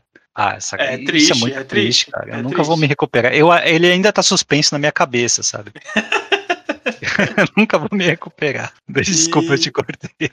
Não, mas é, é, essa avaliação do, do Mystical Archive é interessante porque, assim, eu acho que ele pode ser refinado. Eu acho que é, é, é ok, dá para usar. Não, não vale a pena ser é, frequente. Tipo assim, ah, todo ano vai ter uma coleção do Mystical Archive, sabe? Eu acho que afeta drasticamente o, o limitado porque ele influencia bastante. Então acho que o power level talvez tenha que ser um pouco equilibrado e, e eu acho que acabou destoando um pouco porque a, o Strixhaven, é, o power level da coleção em si é um pouco mais baixo. Então, por exemplo, Sim, você pega os dragões da, da coleção, eles são fortes. Mas, por exemplo, é, o cara tem que saber usar, sabe? Então, assim, não é uma carta que. É claro que algumas ali, por exemplo, são bem de boa. Por exemplo, o, o Prismari é um 3-4 voar. É um 3-4 voar. O Quendrix, se você não tiver é, sinergia de marcadores, ele afeta muito pouco no combate, sabe? É, inclusive tem um detalhe interessante, eu, eu ganhei uma partida, o cara com o Shendrix, o, o, o BW, porque ele hum. não soube ficar usando os triggers. É, ah, meu Deus. Tipo assim, ele se perdia e tipo, ele, ele achou que, que ele ia ganhar de mim só me fazendo comprar carta e dar dano, sabe? Ele achou não, assim, ah, vou, não vou atacar, vou segurar o jogo, o cara vai perder. Tipo, eu tava com um pouco de vida, realmente. Mas tipo assim, é, ele tinha letal, eu acho que o cara esqueceu que o bicho, o Chandrix tem double strike. Tipo assim, eu tinha 7 de vida, ele tinha 8 de dano na mesa, no voar. Nossa. Não me deu letal, na volta eu matei ele, sabe? Então assim, eu, é, então assim, é, são cartas que são boas, mas assim não são OP, né? E aí dentro do Mystical Archive tem algumas cartas ali que são bem melhores do que uh, as míticas da coleção. Então acho que talvez casar isso melhor é, seja interessante para que o, o, limitado em si não seja né, é, impactado de uma forma muito é, negativa. Tem, tem, várias formas de corrigir isso. Espero que eles o façam para não estragar o limitado. É, mas é, provavelmente vão repetir sim, é, talvez nas coleções do ano que vem, tá? Uma outra pergunta para o Mário foi, já que é uma coleção de faculdade, né, por que não trazer a Academia Tolariana? Por que não fazer a coleção né, sobre a Academia Tolariana? O Mário disse que daria já, já gastaram muito tempo de design, né, deu muito trabalho trabalhar na, uh, em organizar os pares de cores inimigos. E não sobrou tempo para aderir a toda essa bagagem histórica que tem quando você tem que né, fazer referências à Academia Tolariana. Então, por isso eles decidiram criar um mundo novo. Eu acho que é meio né, estranho, porque criar um mundo Isso é novo é dá, dá, dá, trabalho, exato. É, você poderia é, pegar um mundo já conhecido, né, histórias já conhecidas, fazer as referências e pronto. Talvez essa essa resposta é, é, resuma aquela questão com a relação com a relação com o Harry Potter, porque o tempo hum. que eles gastaram foi para poder fazer a adaptação com o Harry Potter. É, eu e também acho. Não, não, tinha, não tinha tempo e eles tiveram que gastar o, o tempo restante para consertar a coleção, retirando a referência ao, ao Harry Potter, né? Então, os, assim. Os, os paralelos são muito é, comuns para não é, pra, pra gente ignorar, né, cara? Tipo, tem aquele esporte que é o quadribol deles, tem Sim. as faculdades que você tem que escolher uma quando entra, tem a rivalidade. Cara, tem, tem os, até a sala comunal, sabe? Sabe, uns negócios assim. Tem o equivalente aos Dementors também. Então, sim, tem os professores sim. que são personagens. Então, é. Mas, mas assim, é, eu, não dá para dizer que é ou que não é também, porque o Mario sempre começa as respostas dele com ah, Magic tem que ser tudo excitante. E a gente pensa nisso na hora de fazer uma coleção. Então a gente tenta equilibrar entre o valor de nostalgia e o valor de trazer coisas novas. Então pensamos em trazer um plano novo, tal, tal. E aí ele termina dizendo, é, também não sobrou tempo para colocar bagagem histórica, e a gente gastou muito trabalhando em par de cor inimigo, sabe? Então é, tem, tem que navegar um pouquinho essa é, essa lorota dele aí. É, não, é realmente é uma lorota. Eu acho que é até porque é, garanto para você, por mais que a, a Academia Tolariana tenha informações, eu acho que o trabalho é muito similar. É muito similar. Até porque você já vai ter coisas prontas e, e, e, o tempo que em vez de você vai gastar criando, você adapta, né? Então acho que assim, sim, sim. é, é conversinha ah, fiada. Não, é assim, só, só para ser justo, eu entendo de onde ele vem, porque a gente pega o negócio pronto e critica, tá? Mas todo esse trabalho que ele faz é porque ele pensa assim, ele é um designer, ele tem que pensar sim. assim. A gente acha que é só lorota, é só explicação besta, né, para fazer a gente andar em círculo, mas tem tem, tem a sua lógica, né? Quando você tem que criar mundos e dar explicação para cada pequena coisa que aparece nesse mundo, você precisa ter esse mindset. Então dá para entender também de onde ele veio. Mas assim, entre nós aqui seria legal ter uma coleção da Academia Tolariana. Né? Com certeza. Transformar a Academia Tolariana num, numa faculdade grande com essa, essa riqueza aí de detalhes. Uma outra coisa já, já pegando esse trem ainda, alguém perguntou por que Nankidel, que é o Inkling, que é aquele, aquela criatura BW, e não horror, que é uma criatura que já existe, e pestes, né? Por que vocês criaram uma criatura nova, peste, e não usaram alguma criatura antiga, tá? É, o Mário disse que eles tentam agradar tanto os grupos pró como os grupos contra esse tipo de coisa, dividindo as tribos da coleção, né? Foi o que eles fizeram. Para quem já gosta de coisas novas, tem essas duas criaturas novas. De, tem gente que curte, né? Tem uma peste lendária, então tem que fazer né, aquele comando de peste e tal. Mas tem também as tribos antigas, tem elemental, né, tem espírito. Então, para quem quiser gostar de tribos antigas tal, tem essas aí. Então, foi uma forma que ele encontrou de dividir. Eu achei curioso, mas faz é. sentido. Sim, sim, sim. Yeah. É, e uma coisa, alguém perguntou sobre cartas modais dupla face, o Mário falou que finalmente acabou. Nós não teremos cartas modais dupla face por algum tempo, tá? Em D&D não tem nenhuma modal dupla face e é, provavelmente até Innistrad também não terá. Talvez tenha dupla face, mas não modal, tá? Porque eles quiseram forçar aí essas três coleções, né? Acho que são três ou quatro, as últimas três coleções, é, que estrearam esse modelo de carta é, e agora eles vão passar um tempo avaliando o impacto disso, né, e talvez até para reduzir a complexidade do standard. Uh, não sei se isso aí vai é bom para o pessoal que está ouvindo. Eu acho interessante que acabe elas no momento em que a gente está voltando para o Magic é, de papel, porque é um saco mexer com essas cartas no Magic de papel. Verdade. É, é, mas por outro lado, no Magic Digital ajuda bastante, abre bastante espaço de design, né? Então tudo é uma faca de dois gumes. É, até porque as modais de, de Strixhaven caiu bem a qualidade. É verdade, é verdade. Ah, né, tá mais justo, parece. É, acho que não faz sentido você ter é, duas, um quarto de cartas. Porque antes você tinha dois, dois, dois meios, né? Em Kaldheim você tem várias cartas que são dois meios. É, isso teria que ser, é. nem dois, um quarto, dois, um terço, sabe? Então. Nossa, é estranho isso. Bizarro isso. É, ainda falando em bizarro, cara, eu não uh, trabalhei ainda, né? Não digeri ainda aquela saga de Urza, a carta. Saga de Urza. Que vem em Modern Rises. É bizarro aquilo. Umas coisas adicionais que eu andei vendo por aí, né? Primeiro que a carta fala em, é, cu- em custo de mana, não em valor de mana, né? É, e isso tem uma diferença muito grande, porque o terceiro capítulo ele pega uma carta com custo de mana 1 ou 0, tá? O que, que isso quer dizer? Que você não pode pegar nada que não tenha custo, né? Ah, como, por exemplo, o Cálice do Vácuo. né? Tem que ter um custo, e tem que ser exatamente aquele, tá? Ah, uma outra coisa que, lógico, pode pegar cartas do tipo Pétala de Lótus ou, sei lá, é, qual- qualquer outra. É, ah, ah, Frasco do Éter você pode pegar Sim. também, né? Mas carta sem custo você não pode. Ah, uma outra coisa dessa carta é que ela, é, a interação dela com Blood Moon, ou outras cartas que fazem você perder a habilidade, né? do- os terrenos perdem a habilidade. Ela é destruída imediatamente, cara, por Blood Moon, porque é, a gente acha que até salvaria, né, saga de Urza para poder não colocar o último capítulo, mas ela continua sendo um encantamento do tipo saga. E as regras dizem que quando o capítulo máximo né, for colocado na saga, ela tem que ser sacrificada. Sim. e quando ela perde as habilidades, o capítulo máximo é zero. E ela vai ter zero marcadores. Então você vai ter que sacrificar.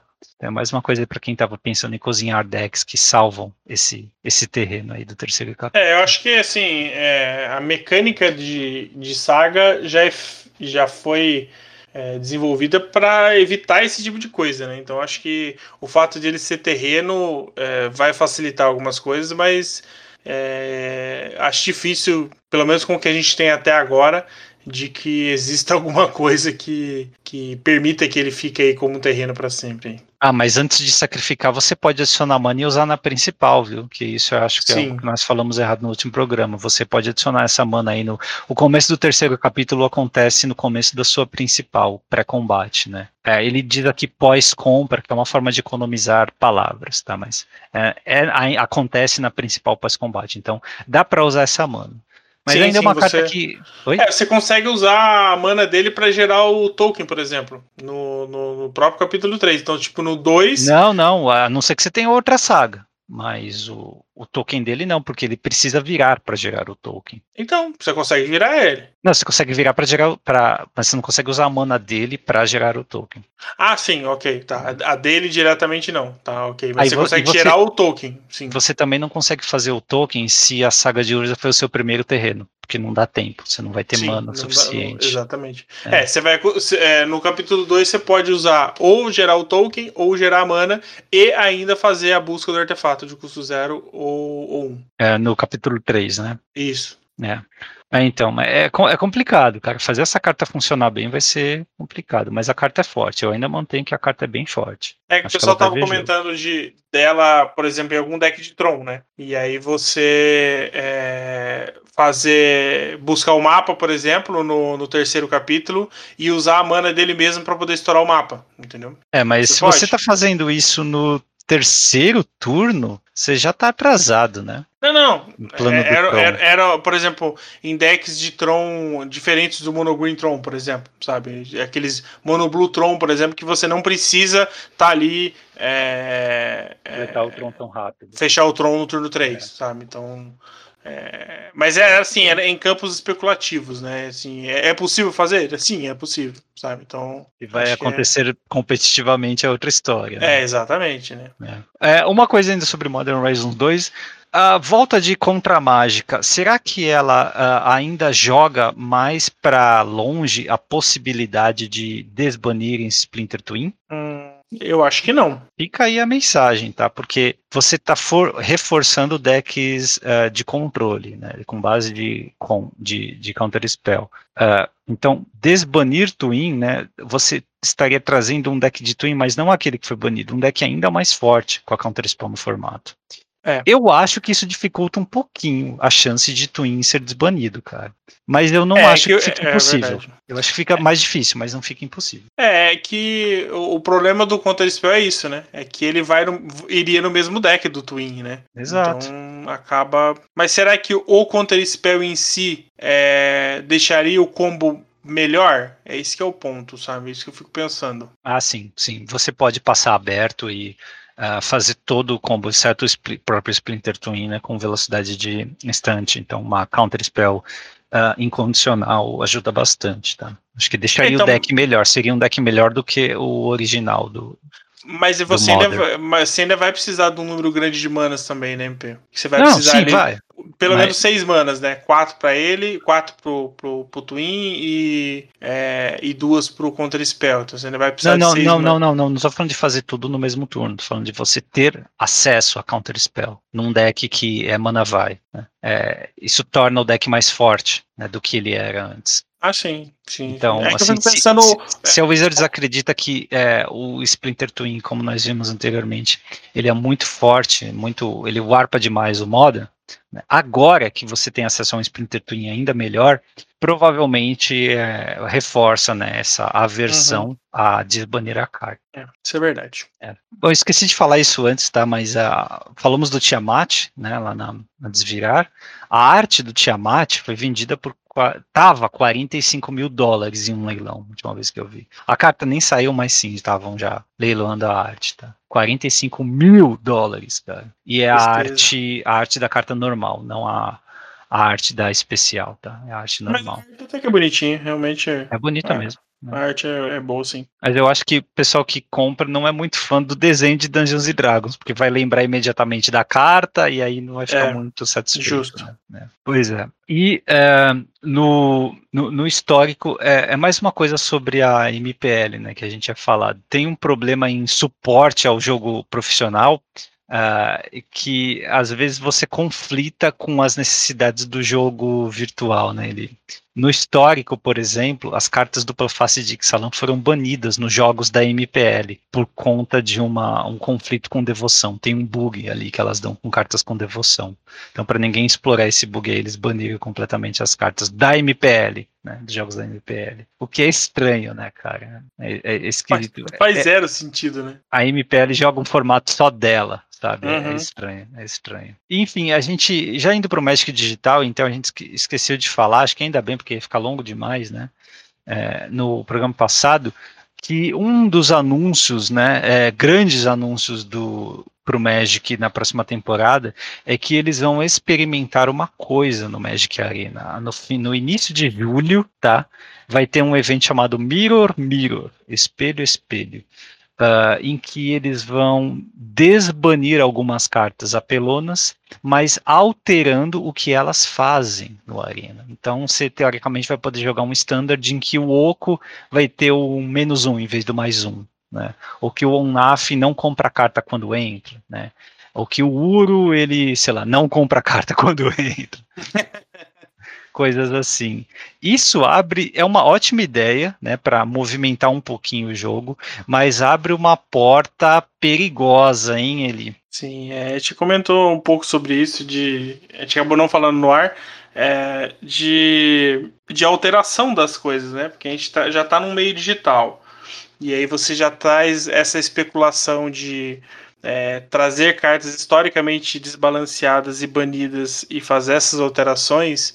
É, começa aquela ideia de que lança a carta de qualquer jeito, porque depois a gente faz uma errata, muda a carta e vida que segue. Né? Então, acho que. assim, Medo, medo. eu tenho, eu tenho muito medo. E aí entra de novo naquela questão do físico e do digital que a gente vem comentando, né?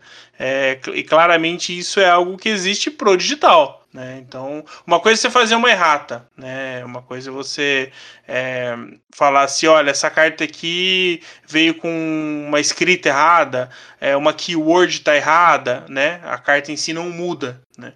É, agora você dizer que ó, o Oco saiu como menos é, mais um e na verdade era mais, menos um, né? Então a gente está mudando aqui. No, no físico ela vai estar tá errada, mas é outra carta, né? Sabe? Tipo, totalmente diferente. Foi até comentário do, do Teferinho, né? Sabe?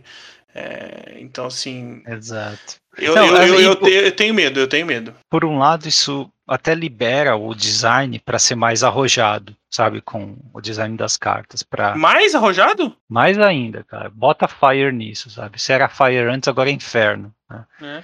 É, mas, obviamente, né, vai ah, co- comprometer um pouquinho o jogo em papel, né? Mas, sei lá, parece uma, uma ideia, parece legal, sabe? parece saudável, mas ainda né, tenho, tenho algumas ressalvas. Assim. Eu gostaria, o, o ideal seria, por exemplo, jogar Standard e Pioneiro no Arena e que as mesmas cartas válidas em ambos formatos forem, fossem válidas no papel, para que eu pudesse treinar no Arena, né, todo dia em casa, e jogar no fim de semana na loja, ou durante a semana, né, no, no, dia do torneio da loja lá, esses formatos em papel. Isso acho que é o ideal, é para isso que você, teoricamente, cultivaria uma coleção, sei lá, pioneiro no, no Arena. Mas não sei se a gente vai chegar lá, viu? Acho que antes de ter o pioneiro completo no Arena, talvez a gente tenha um formato completamente diferente uhum. no jogo. Bem possível. É. Bom, é, tem novidade ainda no Magic Digital. Ele primeiro que já temos lista aqui da Historic Anthology 5, tá? Nós tínhamos visto aqui algumas cartas anteriormente, né? O Vorinclex, por exemplo, agora temos bem mais cartas. Por exemplo, Urabraski, a Sheoldred também estão dentro, o Gingitaxias também. Só tá faltando aparecer a Elashnorn. Talvez ela já esteja, né? Mas os cinco pretores, exceto a Elashnorn, sairão neste, neste Historic Anthology.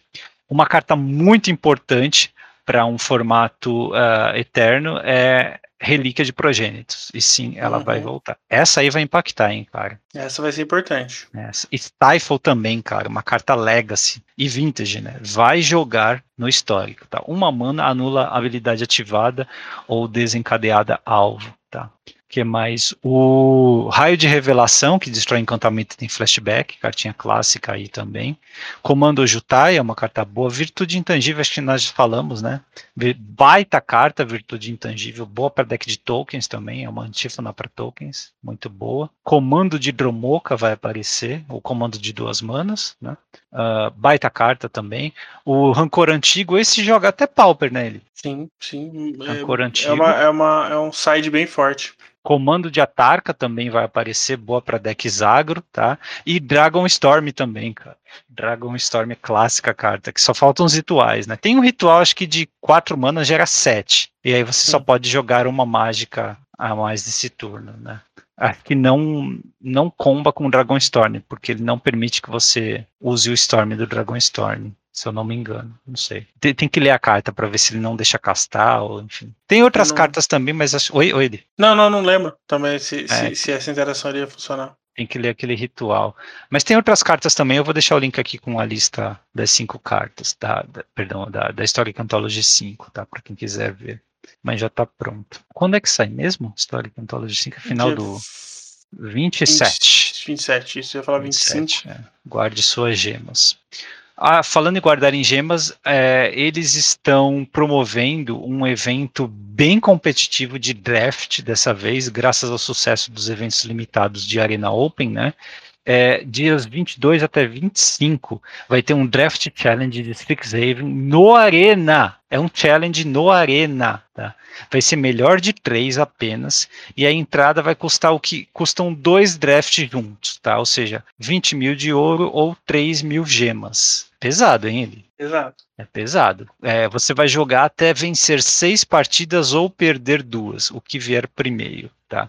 E Só é ok, o... né? Oi? A premiação até que é ok, porque eles, é, eles premiam em draft token, né? É, eu concordo com essa premiação, gosto bastante.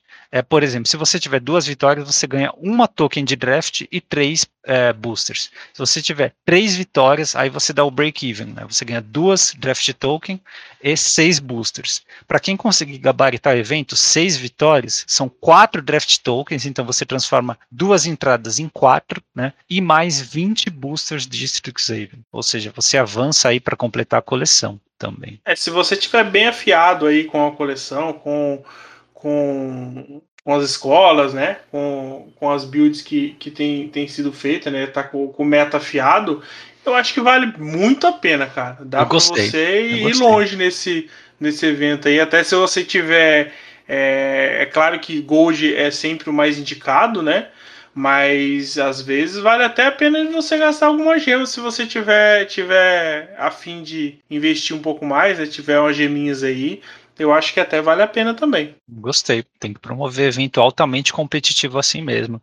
É, acho que isso é um pedido dos jogadores mais competitivos e limitado, porque o Arena ele tem isso, né? Também tem muito jogador force fan, assim, os níveis mais baixos não são muito legais de jogar, porque fica muito fácil às vezes, né? Então é, é legal ter evento assim também, e o payoff é muito bom.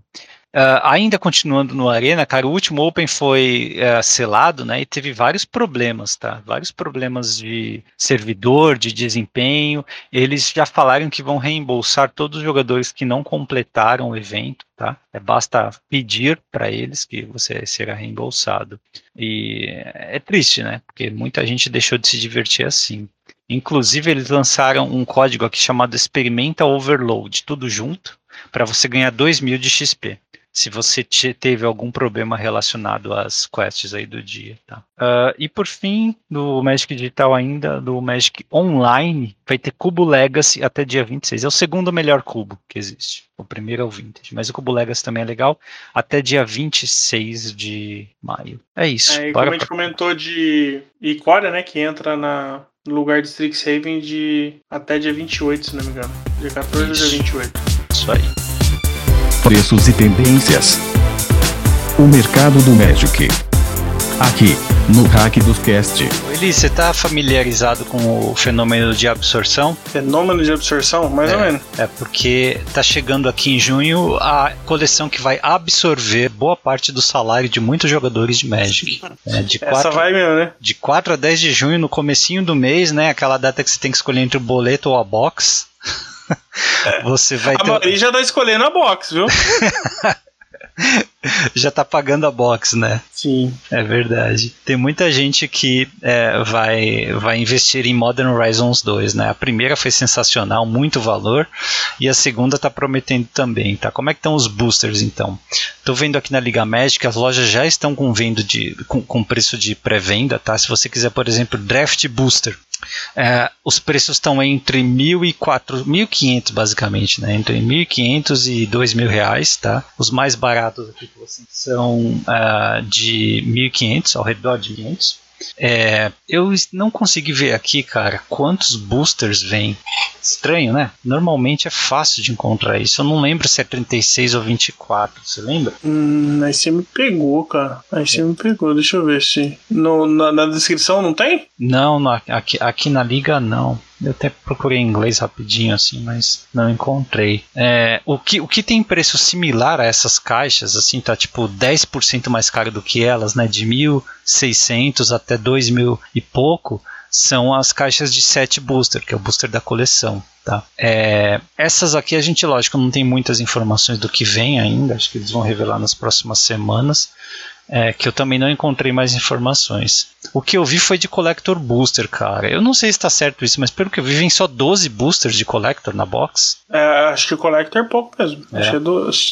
Pô, tá aumentando 12. o preço e diminuindo o número de boosters, que palhaçada. Mas é 12 é. mesmo, porque o booster individual tá 200 e a box tá 2.200, as mais baratas, tá? Na média. Mas acho que deve ser 24 mesmo, viu, MP? Porque é, no, no draft do booster, draft. porque o Modern Horizon Zoom era, era, era 24, né? Era? Eu não lembro. Era. Ah, era, verdade. É, Master 7 era menos, é verdade. Hum. Eu acredito que sim também. É, mas enfim, a Collector é a caixa mais cara, né? E vem apenas 12 boosters. Quem quiser booster individual, mais barato, 200 reais.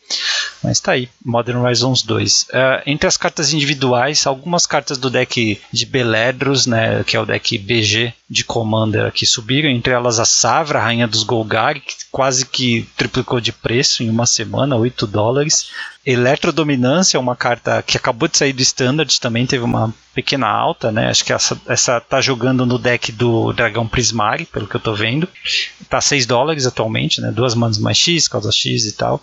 E no Pauper, ele, a versão mais barata de Snap subiu. Tá quase 4 dólares em média, cara. Snap. Engraçado que a uh, Snap tem jogado pouco no, no Pauper. Por que será, hein? Assim, eu vejo Bem que teve bem. muito deck de Commander da Vre, Vevrian, né? A voz da dualidade, sendo montado com ela, mas não assim, né? É uma carta comum, não era pra estar tão. Não, não, não, não vejo sentido também, não. Mas é, é, a versão mais barata, né? Tá, tá esse preço. Enfim, é, uma foil de legado de Urza 170 dólares. Que que é, é isso, gente? Delícia. Que que é isso? É, bom, e acho que era isso, né? Entre a nossa agenda aqui, D&D, é, é, os spoilers são só no dia 29 de junho, tá? Então vai ter bastante tempo aí entre o início dos spoilers de D&D e o lançamento de Modern Horizons 2. É isso, bora pro combate. Bora. Decks de destaque. Agora, na fase de combate. Começando com notícia triste, né? O último uh, torneio Pioneiro Challenge no mall não disparou, tinha só sete jogadores, tá? Não sei o que está acontecendo no formato. Muito triste isso. Era o formato que era para, teoricamente, né, ter mais jogadores do que o Modern, talvez, né? Substituir o formato, atualizar a base e tal, e não aconteceu. É, no outro fim de semana também, o, alguns brasileiros se classificaram para o segundo dia, alguns levaram, entre eles o Migo Cheiras, né, do Arena Open, uhum. mandou muito bem. Acho que ele tentou três ou quatro vezes no primeiro dia para se classificar para o segundo. Aí no segundo você só tem uma chance, né? E ele mandou bem, abriu uma boa pool e conseguiu lá vencer. O LSV também eu vi que conseguiu, ele disse que abriu talvez a melhor pool que ele já abriu em um limitado, né? Teve sorte. Uhum. É, além de ser um bom jogador, teve sorte, né? É, é legal ver o pessoal ganhando. Né? Lembrando que é 2 mil dólares para quem conseguir gabaritar evento. Teoricamente, né? 2 mil, só que na prática, 30% fica lá. Então é só 1.400 que chega aqui para você. Não, 1.600? Não, é 1.400 que chega para você. Uh, e o último challenge de T2, cara, eu achei curioso comentar, porque o Batutinha e o Edel fizeram top 8. Boa. Muito legal, né? E o formato, ele tá diverso, viu, Ele? É, você pegar o campeão aqui, foi hack do sacrifício, sem nenhuma carta de Six Haven, tá? Mas ele tem aquele dragão hack dos de Kaldheim aquele dragão de 4 manas 3-3 que você sacrifica o... bicho e tal. Uhum, é bem forte. Bem é, forte, é legalzinha então. a carta. Ele tem um só. Acho que tem um só na, na lista. O segundo é um Mono White Snow. Esse para mim é um deck novo, né, exótico inclusive, tá? É, é Snow porque ele usa o, o mainland, né, Snow, o Faceless Haven, e é, ele tem cartas de Strixhaven, tem, por exemplo, quatro professor de simbologia, que é o bicho duas manas, dois um, entre jogo você aprende, tá? Uh, e não tem sinergia com neve no main deck a não ser o mainland, tá? Mas que já justifica bastante. Aí você fala, bom, ele aprende, ele aprende para quê? Bom, tem ciências ambientais, que busca o terreno básico que põe na mão e ganha vida. Tem Inkling, a invocação né, de Inkling, que é três manas põe uma ficha 2 um voar. Tem exibição de mascotes, que é a mítica, né, que põe três fichas por sete manas. E tem é, reduzir a memória, que exila uma permanente não terreno e põe uma ficha 3-2 pro oponente. Tá? Então é, tem uma, uma, uma toolbox né, de coisas para escolher, e são quatro para as quatro criaturas que tem a aprender. Então tá certinho o deck. Eu gostei, é um deck. É um, é um White Win, né? Mas é um uhum. White Win que consegue jogar bem no late game também. É, acaba sendo bem, bem, bem versátil, né? Acaba conseguindo sair de algumas situações e, e tem algumas cartinhas aqui que, que conseguem né, ter essa, essa variância de, de jogo, né? Então conseguem é, eventualmente passar por baixo, né? Mas conseguem aí, é, galgar um, um, late game aí também, né? Cara, tem deck que não consegue superar quatro matador de gigantes, duas Reidane, que para as Snowland do oponente, né? Sim. E as aparições também. Tem deck que não é, seguro. Então, tem uma evasão aparição, boa. A aparição consegue ser, ser bem, bem importante, né? Para esses, para esse, contra esses jogos que às vezes ganham com uma carta, né? E vai quatro, cara. Quatro no deck tá certo, tem que mesmo. Bom, terceiro lugar é um Sultai Ultimato com Yorion, tá? Sem grandes novidades. Quarto lugar é o deck do Batutinha, com é um ultimato também, um deck quatro, acho que quatro cores aqui, ultimato com, com Iorion, tá?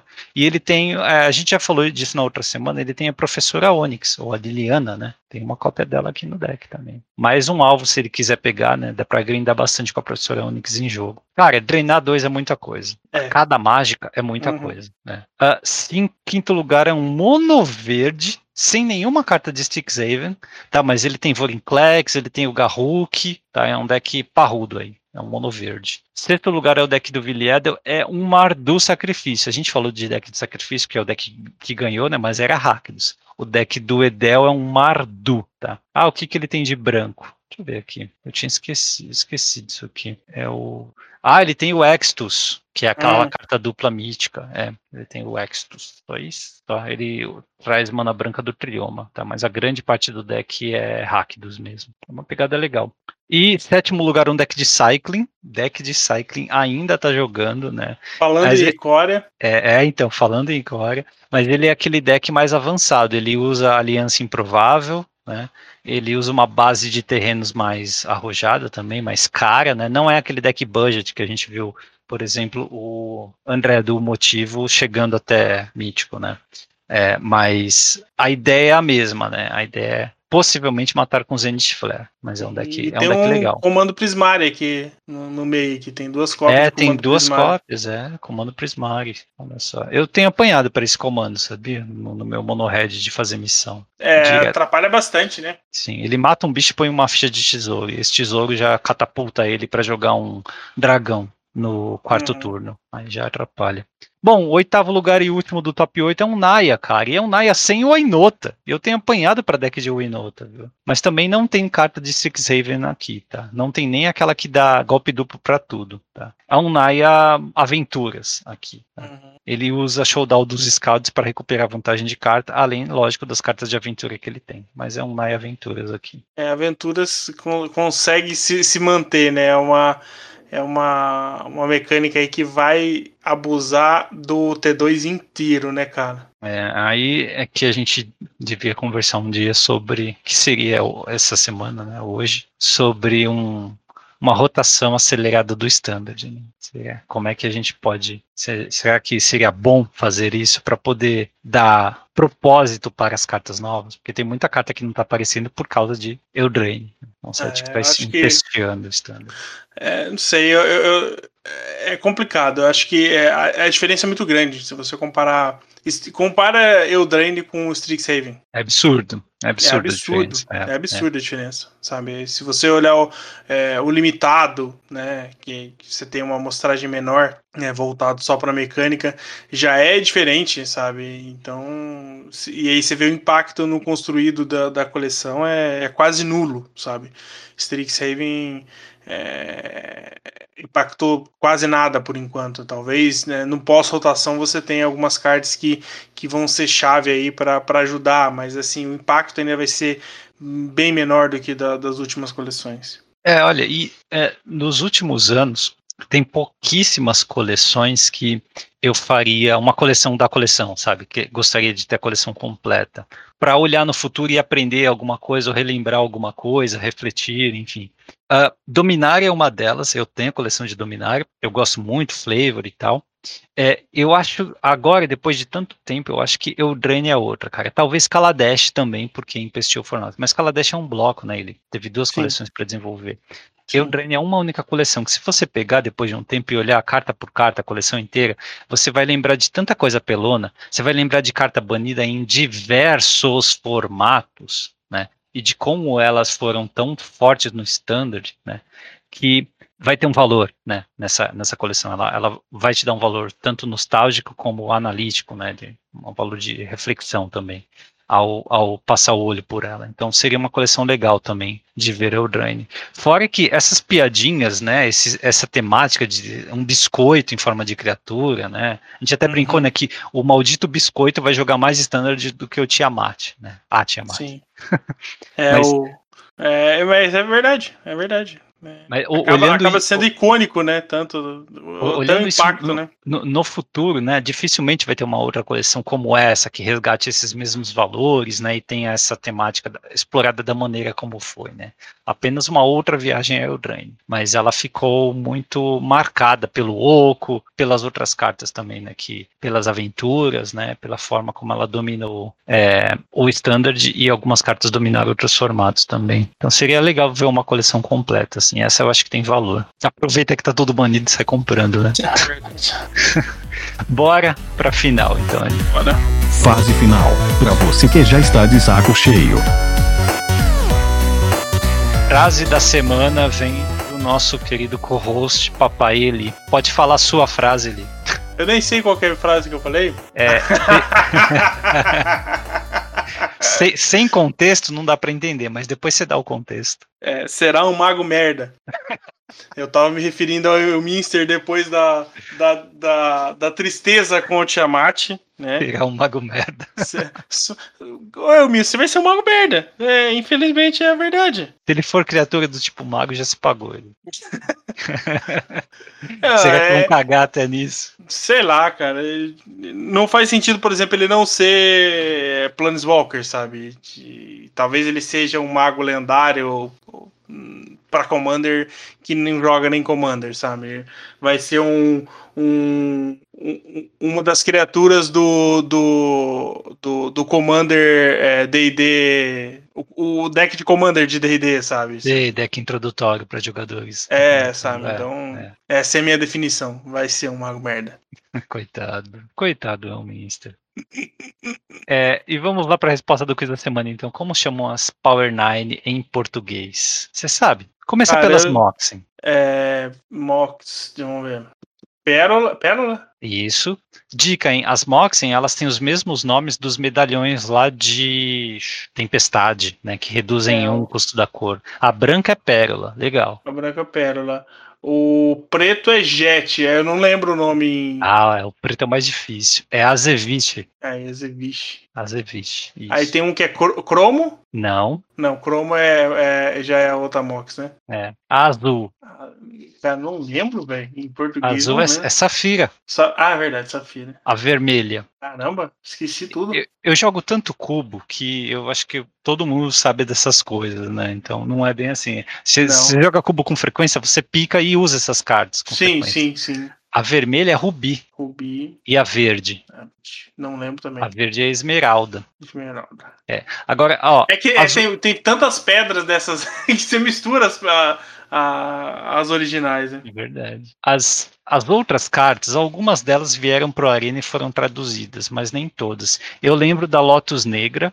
Uh, Time Twister eu acho que não veio pro Arena, então não tem tradução. Como que seria Time Twister? Time Twister. Twister é... temporal, talvez. Virador de tempo? Virador de tempo. Não, se fosse a tradução literal, né? É, pode ser. Ou tempo virado, sabe? Tempo invertido. Poderiam deixar Twister, né? Ah, não vai deixar, né, MP? Você tá é. tá sendo muito. Mexilhão de. Não, não é mexilhão, é Vortex de tempo. Já deve ter um Vortex de tempo, alguma coisa assim. Bom, Time Walk, é, travessia temporal. Eu acho que. É travessia temporal? Já tem travessia temporal? Eu não lembro, cara. Não, travessia temporal acho que não tem, não. Ancestral Recall, eu lembro de ter visto. Eu não sei se alguém fez uma montagem ou se de fato veio pro Arena. É, eu até postei uma imagem no Face há muito tempo, devia ter recuperado ela, em que eu trago as cartas que as Power Nine que vieram para a Arena, né? Mas Ancestral Recall, se veio, ela foi uh, recordações ancestrais ou memórias ancestrais, uma dessas. Que acho que essa é fácil, né? Também, Recall. Sim. É. Mas é muito mais bonito em inglês, desculpa, mas. Ah, sim, não tem jeito. É, é. Aliás, uma história de cubo, cara, eu draftei no Magic Virtual é o Vintage Cubo, né? E deve ter um reanimator perfeito, cara. Tinha o peso dele recorrente, a sobrevivência do mais apto e tal. Comecei um turno com. Primeiro turno, oponente Manavai e eu, Bazar de Bagdá. Eu Nossa. tava com duas Moxen na mão e uma, uma mágica de reanimação de três manas, o, o Necromancia. Mas não tinha nada para reanimar. Aí eu virei o bazar de Bagdá, né? Comprei uma Black Lotus, mas sim, tinha duas mocks e uma Black Lotus na, no deck. Que chato. Mas, mas, cara, eu não comprei nada de reanimar. Então eu joguei três cartas pro cemitério, castei duas mocks, não castei a Black Lotus, porque o oponente tinha a Braid, né? E passei. Aí o oponente, lógico, castou a Braid numa das minhas mocks, né? No meu turno, eu dou top deck no quê? Vampiric Tutor, cara. Nossa. Aí foi fácil, né? Baixo Black Lotus, casto gero preta, Vampiric Tutor, ponho o Griselbrand no topo. Viro o Bazar de Bagdá, compro duas, descarto três, fico certinho com o o, o Necromancia, a, a, a, o Reanimate na mão, né? A carta uhum. de, de, uhum. três manos que reanima. E aí casto ela com a ajuda da mano da Black Lotus e o componente desiste, né? É, Pois eu prende segundo turno. Só juntar, só juntar os cacos. Exato. Segundo turno apenas com Bazar de Bagdá. Só para ter uma ideia de como Black Lotus e Bazar de Bagdá e Moxen, né? São cartas bem zoadas. É bem absurdo. Realmente quebra o jogo, né? Não vou dizer que foi divertido pro oponente, mas. com certeza não foi. Acontece. É, bom, e é isso. Quem ouviu até aqui, muito obrigado pela paciência, pela audiência. Semana que vem estaremos de volta, né? Para quem não viu nossos posts em rede social, sábado é o novo dia do podcast. Ele precisa de folga e a gente vai tentar até ser mais rápido nele, porque a gente passou a manhã inteira gravando. Vamos tentar ser mais rápido na próxima. É, mas vamos tentar vai publicar todo sábado. É, então, o sábado vai ser, por enquanto, né? A gente tá até para dar um retorno para todo mundo que ouve, né? Para os padrinhos a gente já conversou. É, é, a rotina aqui do, do Gael, né? Então a gente tem, tem um trabalho aí para que ele adquira, né? Algumas, alguns pontos, né? Algumas. É, rotina é difícil estabelecer para um, recém-nascido, mas é, que ele tem algumas. A gente precisa estabelecer algumas coisas, e aí essa semana também eu voltei para o escritório, né? Então é, a gente está se adaptando, então para a gente fica mais difícil aí no período da noite, né? Até pensando já no, no futuro, é, quando a Rê também tiver, já tiver voltado para o trabalho mas aí o sábado a gente vai ficar mais confortável, até para a gente poder ter um pouco mais de tempo de, de, de, gravar, eu conseguir olhar a pauta com mais, com mais calma, né? Então acho que a gente vai, vai mantendo assim, a gente vai, vai atualizando e até as pessoas tiverem feedback aí para passar também, quiserem comentar alguma coisa, a gente tá, tá aí aberto para atender. Aí, ele, brigadão então pela companhia. Eu acho que foi bom conversar bastante sobre a mudança no competitivo para a gente vocalizar os sentimentos e até ajudar a trabalhar mais, né? Isso. Porque eu Sim. confesso que eu fiquei meio perdido antes de, de ouvir sentar para conversar contigo sobre isso. É, eu acho que é um negócio muito. É, é claro que tem as decisões da empresa, tudo, né? Mas tem muito pessoal, né, MP? Eu acho que é, afeta muito a forma como a gente vê o jogo, como a gente sempre viu o jogo. Né? Então acho Sim. que afeta é, é, é, muito é muito travado aquilo, né? Algo muito particular. Então eu acho que é, que é bom e, e, com certeza isso deve ter afetado mais pessoas que estão vindo também, né? E que talvez estejam no, no mesmo barco que a gente, e também as outras pessoas mais novas, MP, que, que não tem essa visão que a gente tem do Magic, né, dessa, desse histórico todo, né, às vezes conheceu o Magic só pelo Arena, né, ou sabe que o, que o, que o Magic tem físico, mas acaba não, não jogando, ou, ou, ou até não, não tá ligado muito no competitivo, né, MP, acho que também tem essa questão, a ah, Magic é um jogo, jogo o meu Commander e, e competitivo é, é algo que não me afeta tanto, mas eu acho que é importante você saber que todas as decisões afetam o seu jogo de qualquer forma, né? Sim. Uns mais, outros menos, mas é importante que a gente consiga é, entender como é que isso pode afetar o, o, seu mesa de cozinha também, né? E existia uma espera em que isso retornava para você, né? Em que o, a empresa te dava algo, não só você compra o produto dela, mas ela te retornava com uma premiação gorda, com um plano de carreira, né, para jogar. Eu lembro que até você tem que ser, tem que ter é, vencido um Pro Tour, ou top 8 um Pro Tour, perdão, para poder ser convidado a trabalhar como designer dentro da Wizards. Ah, então tinha esse, essa reciprocidade, esse retorno, pelo menos nessa alta esfera aí. E o fim dela é uma coisa muito importante, né, muito marcante para o Magic. O que resulta deste fim tem a parte ruim, mas pode ser que nasça aí uma relação melhor para o jogador mais, sei lá, mais pé no chão, né? Mais lo localizado. Pô, até pelo próprio competitivo, né, MP? A gente tira o cenário do, do profissional, mas talvez isso possa trazer mais gente para o competitivo. A gente não sabe como é que isso vai, vai se, se movimentar né, nos próximos dois anos, aí, pelo menos que eu imagino que seja esse, esse processo de transição. Né? É verdade, pode ser, pode ser. Mas é isso, então. Quem ouviu até aqui, muito obrigado. Nosso contato vai lá no Twitter, arroba ou no Instagram, tá? Obrigado quem ouviu até aqui. Até semana que vem. Valeu. Falou. Tchau, Eli. Valeu, MP. Valeu, pessoal. Até semana que vem. Abraço.